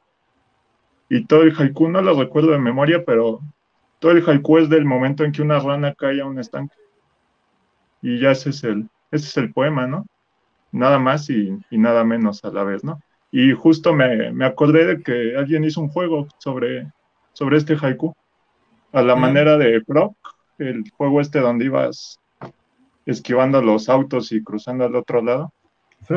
En este juego, pues lo único que tenías que hacer era, pues, tú ser la rana y brincar al estanque, ¿no? Y, y esa experiencia de tú ser la, la rana que, que se zambulle dentro del estanque, como, como dice el poema de, de Basho, pues ya es, es el juego y es el poema y creo que sería como una manera de, reducir esto, ¿no? A la, a la mínima expresión. Por ejemplo, la poesía en el videojuego como texto eh, en, en eh, Kentucky Road Zero. Eh, ya hicimos ese podcast, ¿no? Pero justo una de las cosas que revisamos, si te acuerdas ahí, Luis, era que parecía que, los, las decisiones ¿sí? que tú tomas en ese juego más bien tienen que ver con cómo tú estás viviendo lo que está ocurriendo aquí y ahora. ¿No? Como si fuera un poco ese presentismo del que están hablando de, de, Bachelard en la poesía. ¿No? Eh, hola, hola. Sí, sí, estamos, es que nos estamos cavilando. Incluso yo estoy pensando de que hay otro, otro factor relacionado con el tiempo. ¿Te acordarás, Luis, que en algún momento comentábamos, este, eh, estábamos leyendo a Tarkovsky? Sí. Y por ahí recuerdo una de las notas donde, bueno, he, ido sacando extractos un poquito de esculpiendo en el tiempo y, veo que ahí puede haber la posibilidad de que eh, parte de la esencia del juego también tiene que ver porque se habla mucho de la temporalidad en el videojuego, ¿no? El videojuego te puede simular eh, tiempo, y digo simular porque obviamente estoy eh, aludiendo al, carácter técnico de, construcción, pero me parece que ahí el tiempo es un factor que contribuye mucho a, lo que hace el videojuego. Claro, la literatura, el cine, nos manejan tiempo, la danza, eh, todos están este, girando en torno a él, ¿no? Pero en este caso es eh, casi siempre estas creaciones eh, tienen la, relación, el diálogo, se podría decir hasta cierto modo, pero es más como un monólogo. En cambio, el videojuego es más diálogo. Mm. Pero ¿qué ¿sobre qué estás dialogando? Sobre una una manipulación del tiempo. Creo. Puede ser. Bueno, a mí me suena. Pero es que, bueno, eh, ahorita con lo, que ponía Blanca, el último comentario que lo llegaron a destacar, pero no sé si lo podemos volver a destacar, que dice, si el videojuego puede sostener un sistema narrativo, no es eso lo que lo hace un producto literario. Y a mí esto, pues bueno, vuelve a generar ruido, ¿no? Y es que entonces es eso, ¿no? O sea, si, esta cuestión narrativa no convierte algo en, algo literario, y es un poco, bueno, lo habíamos llegado a mencionar en, el, en una de las sesiones de preparación de este tema, es que entonces, eh, ok, entonces una pintura, ¿por qué no es literatura? ¿O por qué este, la música es literatura o no es literatura? ¿No? Eh, por ejemplo, hay, canciones que te cuentan una historia, pero entonces no es la música, es el texto que lo acompaña o es la letra. La letra sería la literatura o la música es la literatura. Eh, no, aquí estoy creo que creo que no, bueno, al menos yo no logro salir como de estas preguntas, este. Es que, es que eso es que cada uno podría contribuir. Sí, o sea, nos, puede llevar a un pan narrativismo. Todo es literatura. ¿sí?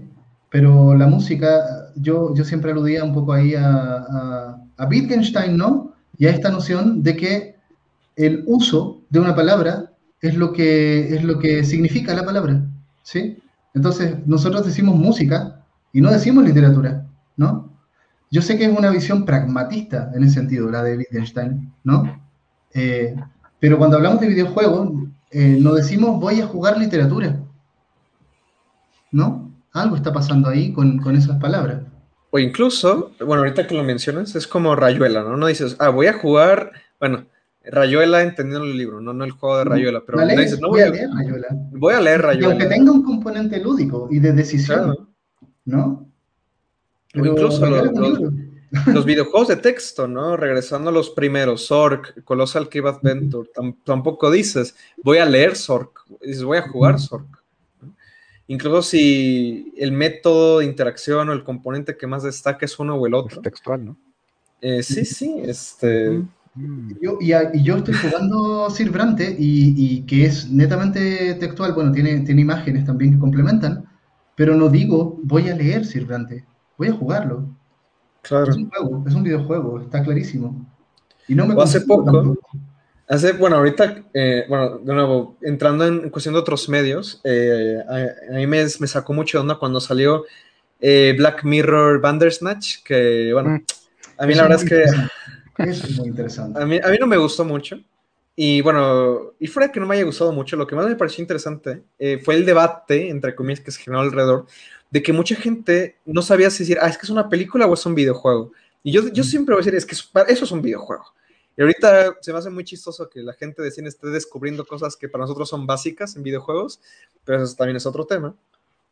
Pero es que es eso, yo, yo, yo me rehusé a decir, no voy a ver Black Mirror Bandersnatch, voy a jugar Black Mirror Bandersnatch, porque para mí eso es un videojuego. Para mí el método de interacción, entre comillas, principal es uno que es como el de un videojuego. Eh, pero entonces para las personas que, que sí lo llaman película es, voy a ver Black Mirror Bandersnatch. Eh, también entramos en algo relativo, ¿no? Pero... Es que ahí no sé si... Pero es, el aparato conceptual con el que te acercas. Sí, porque además lo ves en Netflix eh, y lo ves, te das lo, o lo juegas en Netflix. Netflix tiene videojuegos. ¿Te das cuenta? Entonces, entiendo que pero, pero es difícil. Es difícil realmente poner la línea ahí, ¿no? Si me preguntas a mí, bueno, tiene el componente interactivo, yo comparto tu posición, pero, pero yo no sé si toda la gente va a decir, ah, voy a jugar Bandersnatch con un videojuego. Probablemente no. Al revés, porque está en Netflix y, ¿qué vamos a hacer en Netflix? Ver películas o series, ¿no? Esto es muy experimental, ¿no? Porque justo se pone ahí al medio, en este lugar tan difícil de definir. O sea, si tú tomas, por ejemplo, las series de Telltale, las series interactivas, que hacen, tratan de hacer algo así, ¿no? Pero está claro que es un videojuego, por el contexto. El contexto te, define un poco qué estás haciendo, ¿no? Bueno, yo pensé que venía ahorita ese espacio a hablar sobre algo muy definido, pero solo es algo con preguntas. siempre está bien, así siempre salimos con, con más que saber. Y también, bueno, esperamos que la gente que esté viendo, escuchando esto, este, este, también haciéndose preguntas interesantes. También si quieren dejar algún comentario, este, se los agradecemos para darnos más material aquí para filosofar sobre la vida. Por ahí veo una participación de Isaac Vázquez, eh, que dice poder cuestionarnos qué es arte. Y sí, también hay toda esta cuestión, y, por ahí Theodor Adorno todavía nos ayuda a complicarla más, porque precisamente para él el arte es arte cuando se vuelve lúdico. ¿no? Es, que también es eso, o sea, también eh, cómo nos eh, acercamos a la, a la, creación artística.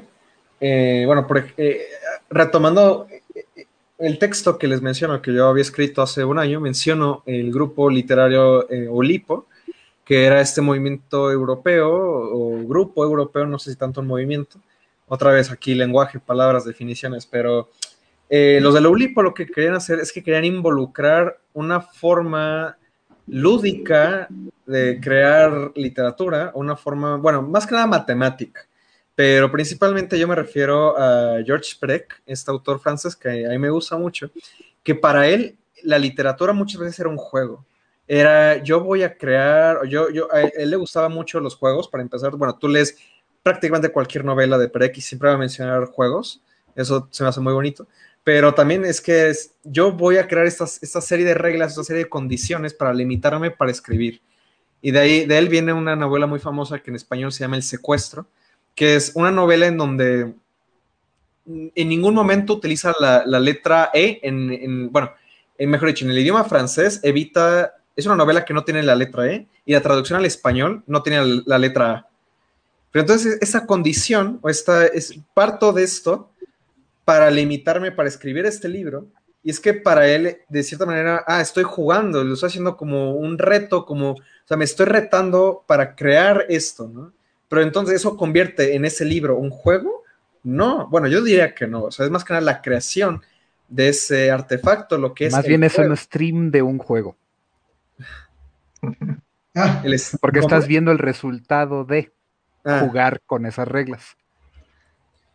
O sea, nosotros podemos jugar a ver todo como literatura. También, ¿no? Eh, y, entiendo el planteamiento, ¿no? Que, plantean estos autores, no recuerdo exactamente los, que, los del libro que compartiste, ¿sí? Eh, de, entender la literatura como un gameplay. Y me parece muy interesante y muy fructífero, ¿no? Eh, el texto, básicamente, la creación y la comprensión de un texto como un gameplay. Eh, y también podemos ser panludologistas y ver todo como un juego, ¿no? Es que justamente... juego, entonces... Es que si también queremos ver todo como un juego, podemos rescatar, eh, bueno, ah, la verdad no sé quién lo habrá dicho, pero es uno de los autores clásicos, no sé si eh, Wisinga o alguno, o Roger Caloa, pero alguno de ellos decía, ¿no? Que jugar más que es una actitud, ¿no? O bueno, como que la, necesitas partir de una actitud de juego, no puedes forzar a nadie a jugar. Tienes que, la persona que está jugando tiene que estar en la actitud de juego. Pero es que entonces partiendo de eso, si yo voy a una entrevista de trabajo y yo voy en actitud de juego, ¿eso convierte en esa entrevista de trabajo en un juego? Eh, eh, ahí te va, Luis. Yo recuerdo que eso lo decía Sigmund Bauman. Ah. Ah, bueno. En, espacios, este, en ética posmoderna, por ahí él planteaba de que dicen, se nos puede obligar a jugar un juego, a seguir sus reglas, pero no a jugar. Sí. A, mí me parece que, que Huitzinga es, eh, es panludologista. Toda la expresión de la cultura deriva del juego. Em, y bueno, son enfoques, son enfoques. Ahora, en nuestra vida cotidiana, eh, cuando vamos a ver una peli no estamos jugando, cuando vamos a lavarnos los dientes no estamos jugando, ¿no? Eh, la, cultura define espacios, ¿no? A través del lenguaje, que son espacios discretos, ¿no? Entonces ahora estamos en una, sí, en un coloquio, en una conversación sobre literatura y videojuegos. Podemos cambiarlo, podemos, no sé, decir estamos jugando, hacer un coloquio. Eh, eh, además, esa, el panludologismo libera, ¿no? hay, un, hay un asunto del placer ahí. Entonces, cuando tú vas a una entrevista de trabajo y tú dices, voy a jugar a que estoy en una entrevista de trabajo, creo que eso te va a hacer muy bien y en una de esas te eligen. ¿No? La disposición tuya probablemente cambie cuando, cuando eres panludologista, ¿no? De hecho, podemos de la nada decir, es que realmente nada de lo que estábamos diciendo en esta hora y veinte iba en serio, estábamos jugando y apagamos la transmisión. Ya era hora de que lo dijeras, Luis, ¿no? Eh, y pasan los créditos de este, la película. bueno, espero que hayan disfrutado de nuestra broma y te das cuenta, incluso el sentido de la broma, que, lo trabaja mucho Huitzinger, eh, relacionado con el juego, tiene ese carácter, ¿no? Eh, y libera. Ahora, ¿qué pasa cuando tú vinculas ese espíritu de liberación del videojuego, o del juego en general, con cuál es el espíritu de la literatura? ¿Cuál es la pretensión de la literatura? La pregunta del millón. ¿De qué va? ¿De divertirse? ¿De, registrar? De, Bueno, eh, ¿Por, qué se inventa la escritura? Para empezar. Bueno, es que, a ver, no, no, no, vamos a quitarnos la escritura, porque no, la literatura no es escritura. Eh, bueno, pero la literatura entendida como, bueno, ya entendida desde el punto de vista de oralidad, ¿por qué la gente se contaba las, estas cosas? ¿Por qué la gente, eh, pues sí, de cierta manera, parte de eso es registrarlo, ¿no? Y también hay quienes dirían, parte de eso también es este, de, transmitir cosas, transmitir este, que, no se pierdan estos valores de cierta manera, que eh, e, estas este, advertencias o estos mensajes sobrevivan. Pero es que también aquí se le está dando una, dimensión narratológica, creo yo. Y no, ¿cómo pensamos en esto sin pensar en, en narrativas, sin pensar en historias? No sé si alguien tenga una respuesta o, o más preguntas. Porque me viene la idea de que. Eh, me viene la idea de que es eh, un impulso básico, ¿no? Una pulsión, seguramente nos estaría eh, puntualizando Blanca, ¿no?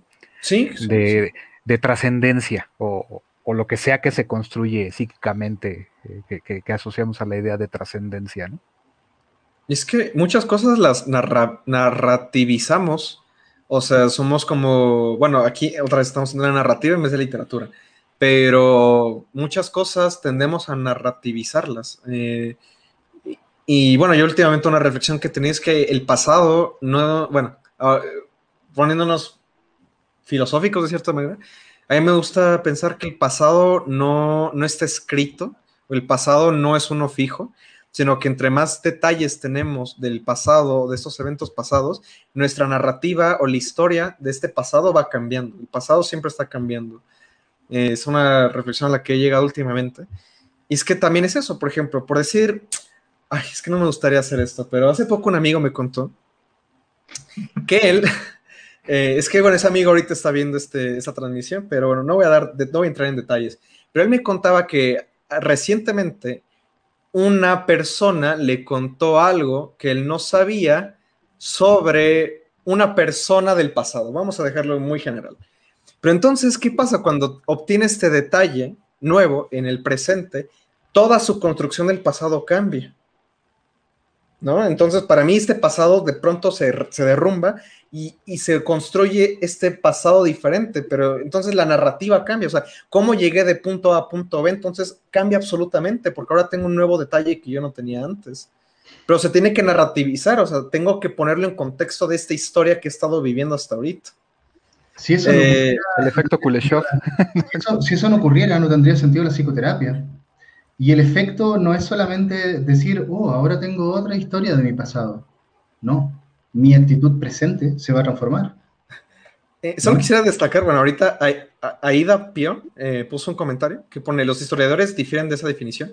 Probablemente, o sea, yo, yo no soy historiador, solamente es una reflexión más eh, filosófica que, a la que había llegado recientemente.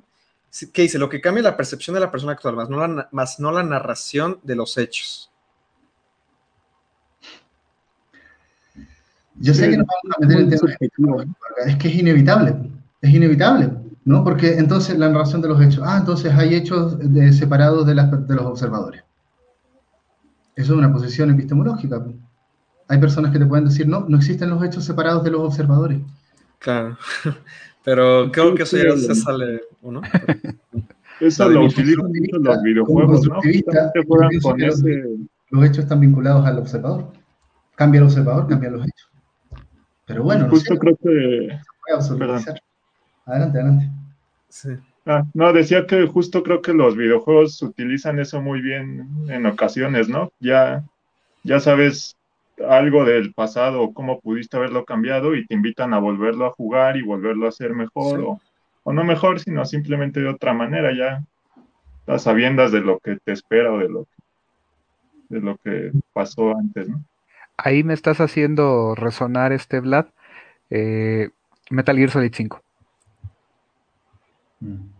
Eh, como yo creo que ya varios de los este, miembros del público y, yo creo que aquí todos los presentes, eh, sabemos de que la escena final y la inicial son la misma, ¿no? Pero te la repiten revelándote una información que para los propósitos del juego son, es crucial y te cambia esa percepción precisamente como lo, lo señala Ida, ¿no? Pero también porque te ubica en, el, en un rol diferente al que estabas este, realizando o en el que te estabas posicionando al inicio del juego. Ahí ya creo que habría una diferencia con, la cuestión histórica, ¿no? ¿Vale? Y, hay gente que, y también creo, eh, lo quiero ligar sobre esto, hay gente que en su lectura de la escena es así de, ay, qué flojera, me hicieron jugar la misma escena bien largota de una hora dos veces, ¿no? Para el final. Y, quizás estaban perdiendo porque quizás solo estaban procediendo mecánicamente a pasar un escenario, ¿no? No atar cabos y decir, ah, es que ahora resulta de que pues lo que yo creía que ocurría al inicio, pues tiene un pequeño cambio, pero que ahora a partir de que viene esa gran revelación, pues ya no lo puedes ignorar, ¿no?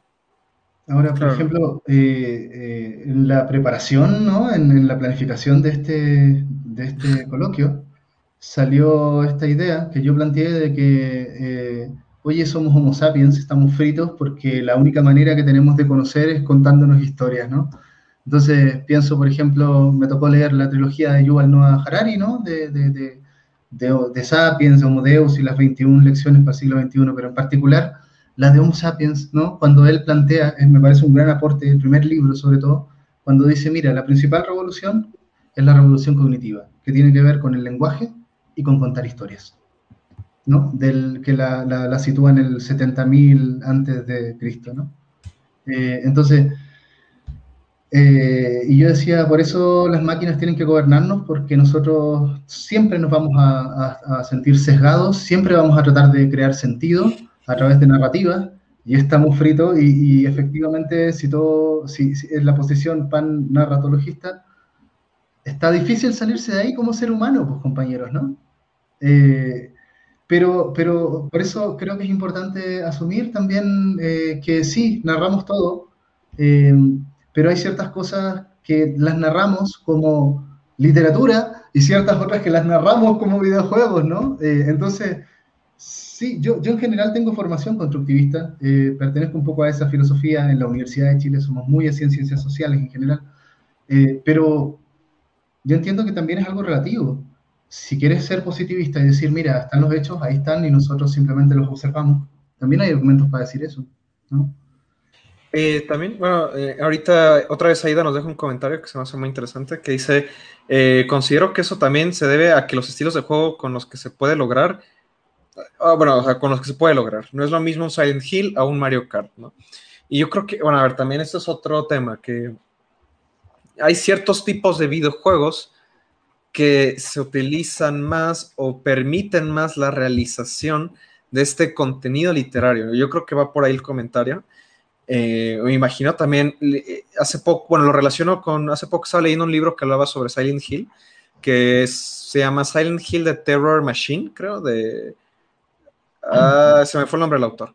Pero en este libro eh, también menciona eso, que Silent Hill trabaja con ciertos elementos, ¿no? Que lo, que lo facilitan más como contar historias, ¿no? como que el género del terror parte de esa base, ¿no? Que el género del terror se presta mucho a que se puedan realzar ciertos elementos eh, cinematográficos eh, por la forma en la que se construye la tensión, bla, bla, bla. Y de hecho se lo estaba comentando esto a un amigo y decía, ah, pero entonces está diciendo ese autor que gracias a que tiene más elementos cinematográficos hace que Silent Hill sea más válido como una narrativa. Y yo, no, no, no, a ver, según yo no va por ahí pero es que yo creo que es de lo que más puede destacar, ¿no? De que, ah, es que como Silent Hill tiene más elementos cinematográficos, entonces es más literario. y entonces también, ¿por qué Mario Kart no es literario? eh, Buen punto. pero también pensemos en que los objetivos que tienes en ambos juegos eh, son radicalmente distintos, ¿no? Porque Mario Kart lo, ligas más a un deporte, a una competencia, eh, mientras que Silent Hill eh, podría aplicar un poquito la idea de competencia, pero se entiende que más bien es eh, una idea relacionada más con supervivencia, ¿no? Pero, por ejemplo, estoy pensando, bueno, pensé en Slender, pero creo que el mejor ejemplo es... ay, ¿cómo se llama este juego de terror multijugador tan común ahora, ¿no? Dead by Daylight. Dead by Daylight, ¿no? Eh, donde son juegos lúdicos, perdón por, lo que estamos diciendo, ¿no? digamos que hay juegos narrativos y hay juegos lúdicos, ¿no? Eh, eh, entonces, claro, uno es Freddy Krueger y cuatro son jóvenes adolescentes que tienen que escapar de Freddy Krueger, ¿no? hay una narrativa ahí, pero aquí lo interesante es si te toca ser Freddy Krueger, cómo casas, y se toca ser sobreviviente, cómo escapas. O sea, es muy lúdico en el sentido, como un buen juego multijugador. ¿No? Yo creo que, bueno, yo creo que, eh, y retomando lo que decía Blanca, ¿no? No, necesariamente un juego tiene que ser, eh, si tiene un sistema narrativo, no tiene sistema narrativo, no es lo que lo hace un producto literario, ¿no? Y bueno, ahorita que lo tenía en la cabeza, voy a intentar replicarlo en mis palabras, pero yo creo que llegando a qué hace un videojuego literario o qué no hace un videojuego literario, podemos decir la, forma en la que interactúas con el mundo, las mecánicas o estos verbos, también retomando esto de Crawford, estos verbos con los que el jugador puede interactuar con el mundo, con el sistema, no necesariamente un narrativo, puede ser lo que lo convierta en algo literario o no literario, ¿no? Y, cómo estos verbos eh, se, enfocan en este objetivo que tiene el jugador. Bueno, ahorita por lo que estabas comentando, ¿no? De, del juego de Death by Daylight, este, o sea, puede que esta forma de relacionarse con el mundo que, tiene disponible el jugador no lo convierta en algo literario, pero si tuviera otra forma, otros verbos, otros objetivos, aunque no necesariamente te esté contando una historia, puede que lo convierta en algo literario. Y, lo curioso es que se basan en una película que tiene narrativa, ¿no? Y, y, van además comiéndose varias películas, ¿no? Y varios mundos del cine de terror, ¿no? Que tienen, por supuesto, una narrativa y que ya estamos en el plan película, ¿no? Eh, y bueno, Silent Hill y otros, y otros productos, pero lo pone en un sistema súper lúdico, donde tal vez lo que cambia entre Freddy Krueger y, el cabeza de pirámide son los poderes, ¿no? Y los escenarios. Pero es un juego, es, como, es como eh, League of Legends, en el sentido, ¿no? Ah, es otro escenario con otro, digamos, villano o criatura de terror que tiene otros poderes y con tal vez otras misiones que tienen que hacer los sobrevivientes. Bueno. hay, un par de participaciones este, que me parece son relevantes. La, penúltima que al momento tiene Isaac Vázquez. Eh, Silent Hill tiene muchas, muchas simbologías, por ende es más literario que Mario Kart. Eh, sí, ahí, coincido, ¿no? Pero también este, pensemos que eh, podrías crear algo que se parezca a Mario Kart, al menos mecánicamente hablando, pero te podrías construir todo un lore de un grupo de corredores de la muerte que Digo, ahí eh, tendremos que especular mucho, ¿no? O, de elaborar mucho, que ya ahorita el tiempo no nos lo permitiría, ¿no? Podría llegar a, crearse una especie de Mario Kart eh, muy, muy profundo y filosófico, ¿no? Eh, claro, pero es que, bueno, o sea, es que también es eso, ¿no? También tenemos que ver hasta qué punto es algo nada más temático. Y, o sea, un Silent, digo, perdón, un Mario Kart que tuviera estética de Silent Hill, pues no lo convertiría en algo literario automáticamente, ¿no? Sino justamente es eso, o sea, cómo, las mecánicas permitirían aproximarse a este mundo, cómo permitirían, eh, o sea, que las mecánicas tuvieran esta, esta significación, ¿no? Que el, acto de interactuar con el mundo eh, tuviera algún reflejo, voy a, voy a llamarle etéreamente literario, ¿no? O sea, no sé, que en Mario Kart que en vez de que la meta fuera, o sea, que, el contexto fuera que fue una carrera, realmente estás viendo quién llega primero a la muerte, ¿no? No sé, voy a decir algo. Y entonces de pronto sería como, ah, es que alguien se puede sacar un análisis mucho más profundo. Ah, es que Silent Hill Kart es un juego en donde quien se queda hasta atrás es el que gana, no sé. Pero sí, o sea, al final tendrías que cambiar mucho estos elementos, esta forma en la que interactúas con el mundo, ¿no? Bueno, ahorita que, surgió esto. Si te fijas, además, por ejemplo, Mario Kart, eh, Mario Kart sigue evocando juegos anteriores con narrativa, como La Mansión de Luigi, ¿no? Eh, eh, Ciudad Delfino, que creo que es de, de Mario Sunshine. El Sunshine, sí. Entonces, eh, es como, a ver, eh, te, evoca algo que tal vez tú jugaste en otro juego y que tiene narrativa, pero simplemente te lo evoca en una pista de carrera, ¿no? Entonces... Aunque entra más en la categoría del homenaje, ¿no? Sí, sí, sí, va un poco por ahí, yo, lo veo. Tenemos otra ahora de Ramón Infanzón, saludos. Eh, creo que el Dark Souls lo hace magistral por su manera cero lineal eh, lineal, yo creo que quiso decir, y clara de construir y narrar los eventos de su mundo colapsado en sí mismo. Ahí, de hecho, hizo un follow-up. Y, algo más, así es, es una narración escasa. Eh, por favor, ahí este. operador. Eh, gracias.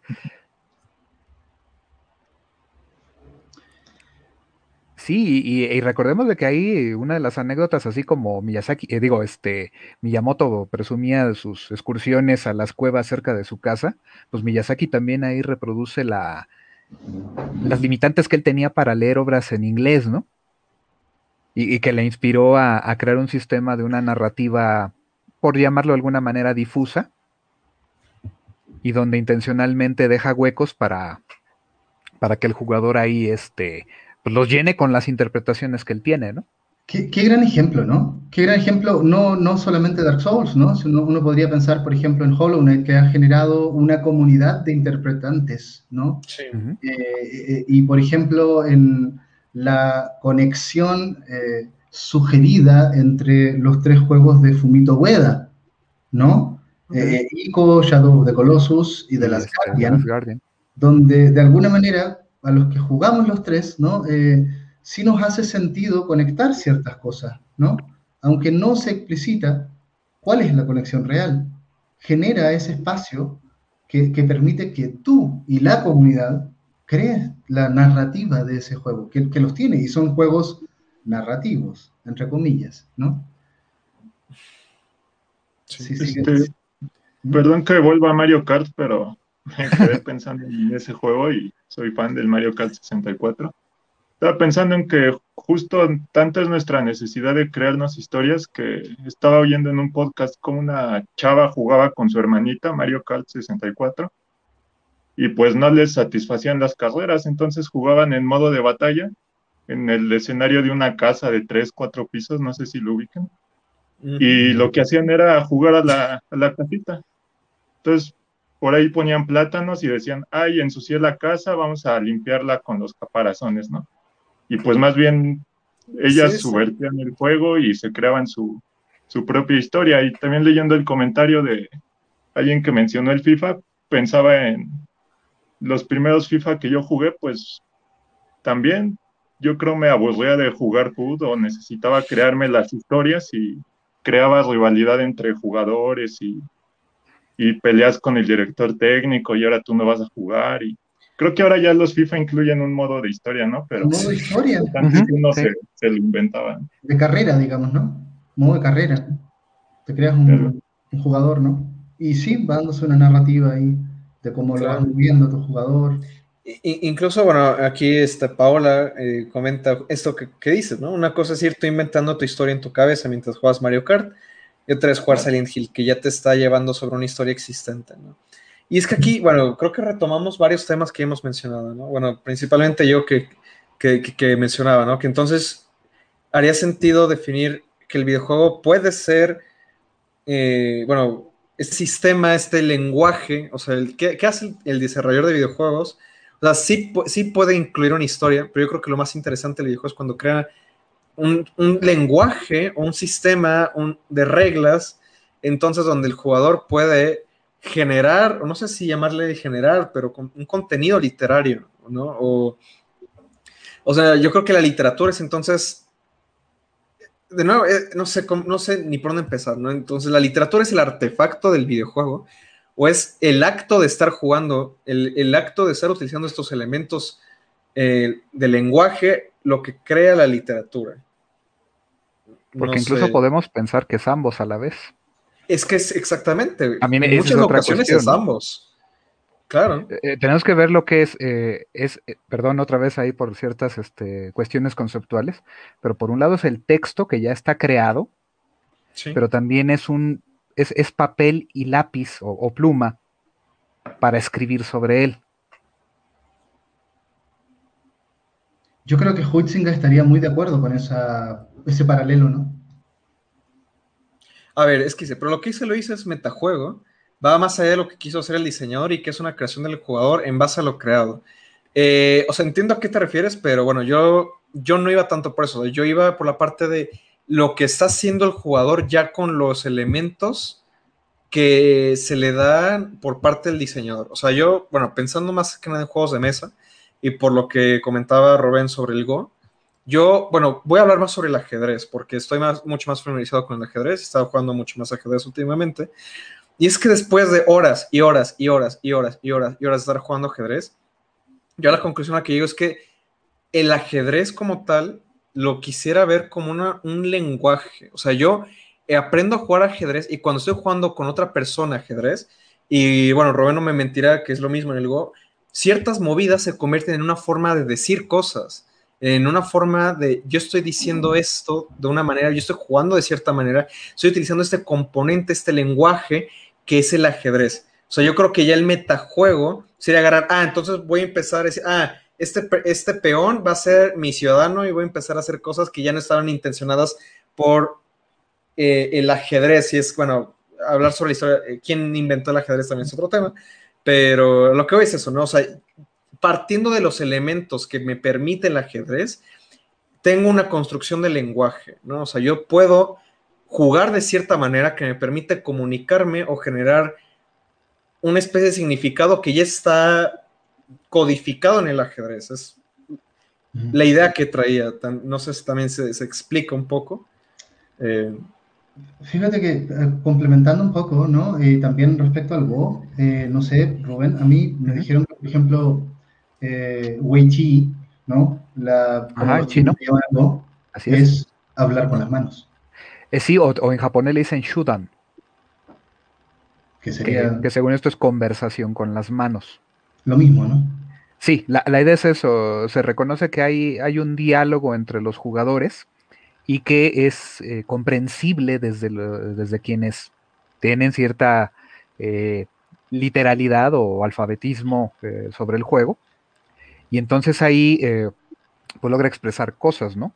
me resuena otra vez también lo, ocurrido en 2016 con AlphaGo, por ahí la famosísima jugada 37 de la segunda partida, pues fue una cosa que sorprendió a propios extraños, fue una, fue una maniobra de, de jugando como, este, como negras. Y pues para muchos, incluso Lee Sedol, el, el, jugador que enfrentó en ese momento la, la, la, máquina, la inteligencia artificial, dice, yo pensé que era una, era, era una aplicación basada en cálculo, y sí lo es. Pero dice, pero es creativa, o logró crear eh, en esa jugada 37, ¿no? Qué interesante la metáfora del uso del lenguaje también, ¿no? Porque es como si AlphaGo dijera algo que tal vez mmm, te cuesta interpretar. Pues mira, yo tengo una experiencia ahí, este, eh, directamente, el que fue mi sensei hace muchos años, Fernando Aguilar.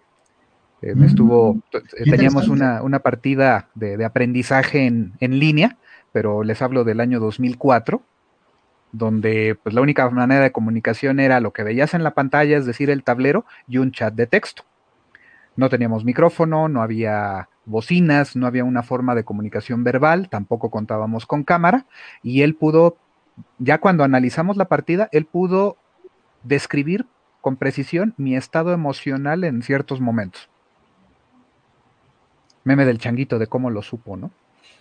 Eh, a ver, yo. Y es, es lo que estaba en el tablero, o sea, él interpretó este, lo que estaba en el tablero. Impresionante, se puede hacer. Yo jugué con un psicoanalista que también me empezó a interpretar en función de mis jugadas. Uh -huh. Muy interesante.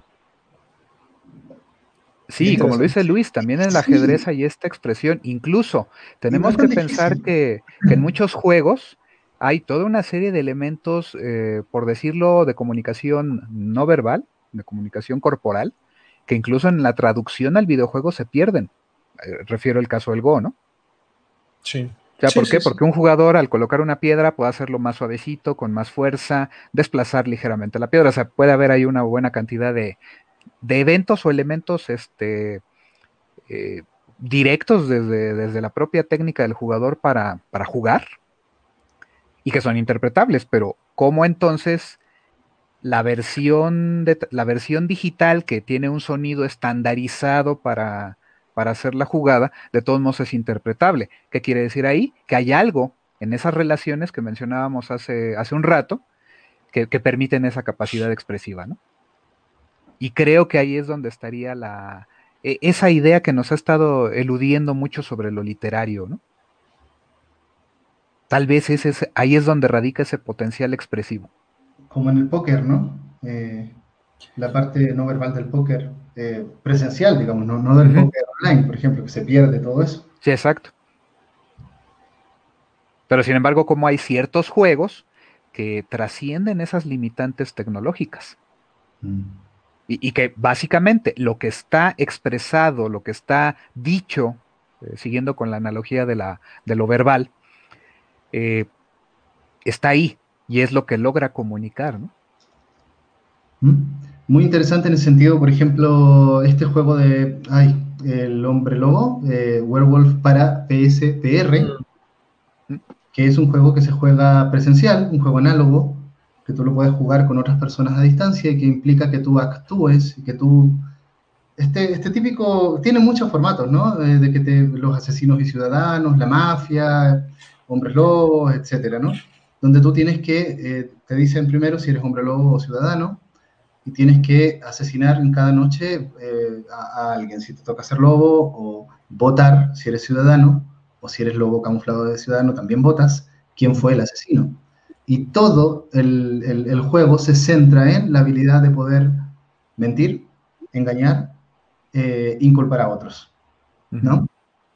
Y descubrir la mentira. ¿Cómo se juega eso en VR? Qué interesante, ¿no? Eh, siempre me ha, me ha fascinado ese, esa traducción de un juego tan análogo, ¿no? Pues hemos visto algo similar en el Among Us, ¿no? Cuando tienes, este, más allá mm. del, del juego, pero que puede ser un, un, grupo de amigos, personas que se conocen directamente y, y por ejemplo, incorporar sí. eh, un chat de voz.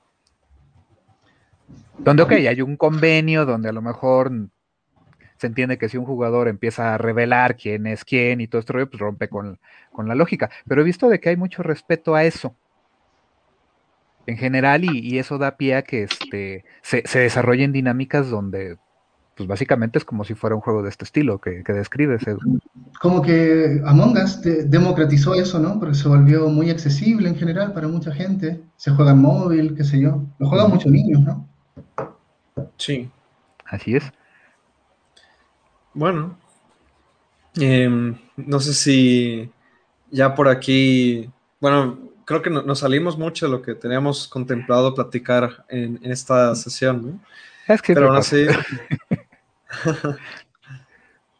A ver, eh, yo quisiera plantear un temita por ahí que, me parece fundamental plantearlo. Eh, eh, a ver, esto de. también en la línea de lo mucho que se ha criticado los videojuegos, ¿no? Porque estamos aquí en las pantallas y todo. Y, yo les preguntaría, ¿no? Nos preguntaría a todos también, ¿cuánto hemos leído a través de los videojuegos? ¿Cuántas páginas hemos leído a través de videojuegos? ¿No? Cantidades enormes. Que, de entrada se mide de otra forma, ¿no? Sí, sí, sí. La, página, digo, hasta hace poco que me puse a leer en Kindle activamente que bueno, hay libros que ni siquiera te ponen páginas, te ponen lo de posiciones, ¿no? Y cómo mides eso. Lo digo, lo digo un eh, poco por tener un, Claro, claro, claro, claro. No, pero, pero ¿cuánto hemos leído? Yo he leído una enormidad. Lo de la página también lo, lo rescataba, porque ahorita que, que, dijo Roban justamente, es que se tendría que medir de otra manera. Pues es que es eso, ¿no? Que hasta ahorita, o durante larga parte de la historia de la humanidad, habíamos tenido que medir el texto en, en el formato físico del libro, ¿no? Y ahorita que tenemos justamente estos soportes digitales, pues nuestra relación con el texto cambia brutalmente. Ha cambiado brutalmente nuestra relación con el texto, pero, pero es cierto, al final em, eh, seguimos leyendo y leyendo y leyendo y leyendo y eh, más que... Sí, y fíjate también este tema del estigma del videojuego y lo cool que es leer muchos libros, ¿no? O sea, yo de verdad estoy pasando dos horas diarias y terminando acá me voy a Disco Elysium a seguir la partida, donde es leer, leer, leer, leer, leer. ¿Cuánto de esas dos horas estoy leyendo? No sé, una hora cuarenta y cinco. ¿No? Eh, ¿En serio? Bueno, eh, ahora sí, no sé si sea buen momento de ir concluyendo esto. Por ahí bien dicen este que, dicen una conclusión es ese momento en el que ya te cansaste de pensar. Me parece excelente. Puede ser. Bueno, yo... Saben que está genial, ¿no? Eh, está genial esto, porque realmente abre posibilidades y abre una reflexión, ¿no? Sobre temas que de verdad no están tan fáciles, ¿no? Claro, de hecho yo hasta lo mencionaba, ¿no? Que podría haber un coloquio entero sobre, sobre este tema, ¿no? O sea, bueno, coloquio ya en el sentido de este, abrirlo a varias personas que manden propuestas de, de ponencias ¿no? sobre videojuegos, literatura, que apenas aquí podemos rascar una superficie muy, muy básica, ¿no? Y probablemente Blanca tenga mucho que regañar, pero conceptos mal utilizados, o no, pero bueno, pero bueno. Me parece, extraordinario, me parece extraordinario que podamos pensar online no, eh, eh, que podamos pensar colectivamente en temas complejos. Eh, yo la verdad es que tenía este, este tema inicial para tirarlo y luego que, ocurriera esto. Pero esto es lo importante, creo yo, ¿no?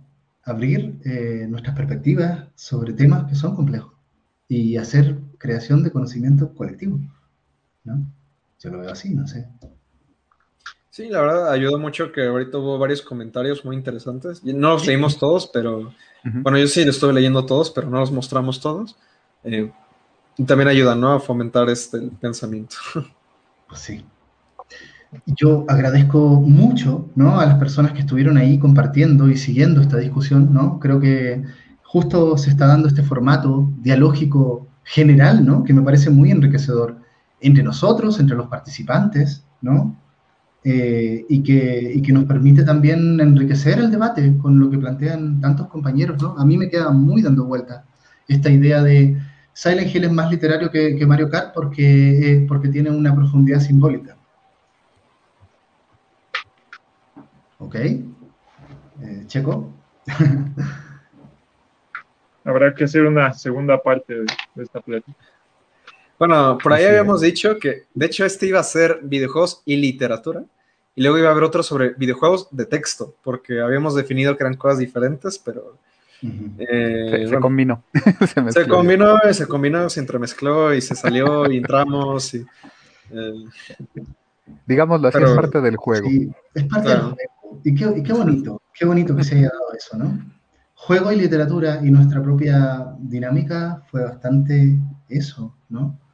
Actuamos el juego y la literatura, siento. Y eso está genial. Así que, muy bien. Tenemos una, creo que valdría la pena esta última de Ramón, eh, porque, bueno, son dos, vienen dos partes. Eh, eh, dice, hay algo que Antonio Camarillo, un profesor de SAE, siempre me regaña. En la novela hay miles de matices, en el guion hay escenas donde pasan cosas. Creo que en el juego es ese medio donde puedes mezclar ambas. Y cierra ahí el comentario Ramón, porque tienes todo más mecánicas, más feedback, más decisiones. Entonces creo que el videojuego es un medio distinto que los complementa. Incluso yo me atrevería a decir, más, más que complementarlos, los integra. Sí. Sí, y eso también es otro tema muy interesante. Y, por ejemplo, queda pendiente, porque tampoco, no sé si se habló cuando yo colapsó mi máquina, básicamente, pero estamos hablando de videojuego y literatura, o, eh, entendiendo tal vez los enfoques narrativistas desde ahí, pero ¿qué pasa si empezamos a ver enfoques narrativistas desde el cine, ¿no? desde el lenguaje netamente visual, ¿no? Entonces yo pienso, por ejemplo, en juegos como Florence, que casi no usan palabra, usan muy poca. Y aquí de la hecho, está dada por las imágenes en secuencia, ¿no? Y por las interacciones que tiene. E-, eso valdría la pena retomarle una especie de conversatorio sobre cómics y videojuegos, porque también es, creo que de ahí retoma mucho, ¿no? El lenguaje de cómic. Pero bueno, eso ya será otra, otro conversatorio. De hecho, creo que ya sé a quién podemos invitar para ese, pero... Este... creo que hay muchas ideas ahí también. Eh, sería bueno vernos ya después, planificar y ver qué temas están ahí. A ver si podemos hacer una buena agenda, ¿no? Eh, sobre todo para quienes nos están viendo y para que sepan un poco también más a, mediano plazo qué, qué, es lo que se viene. Así que, bien, compañeros, eh, si no hay más, lo dejamos hasta aquí, nos despedimos. No sé si alguien tiene ahí algo más que, que decir.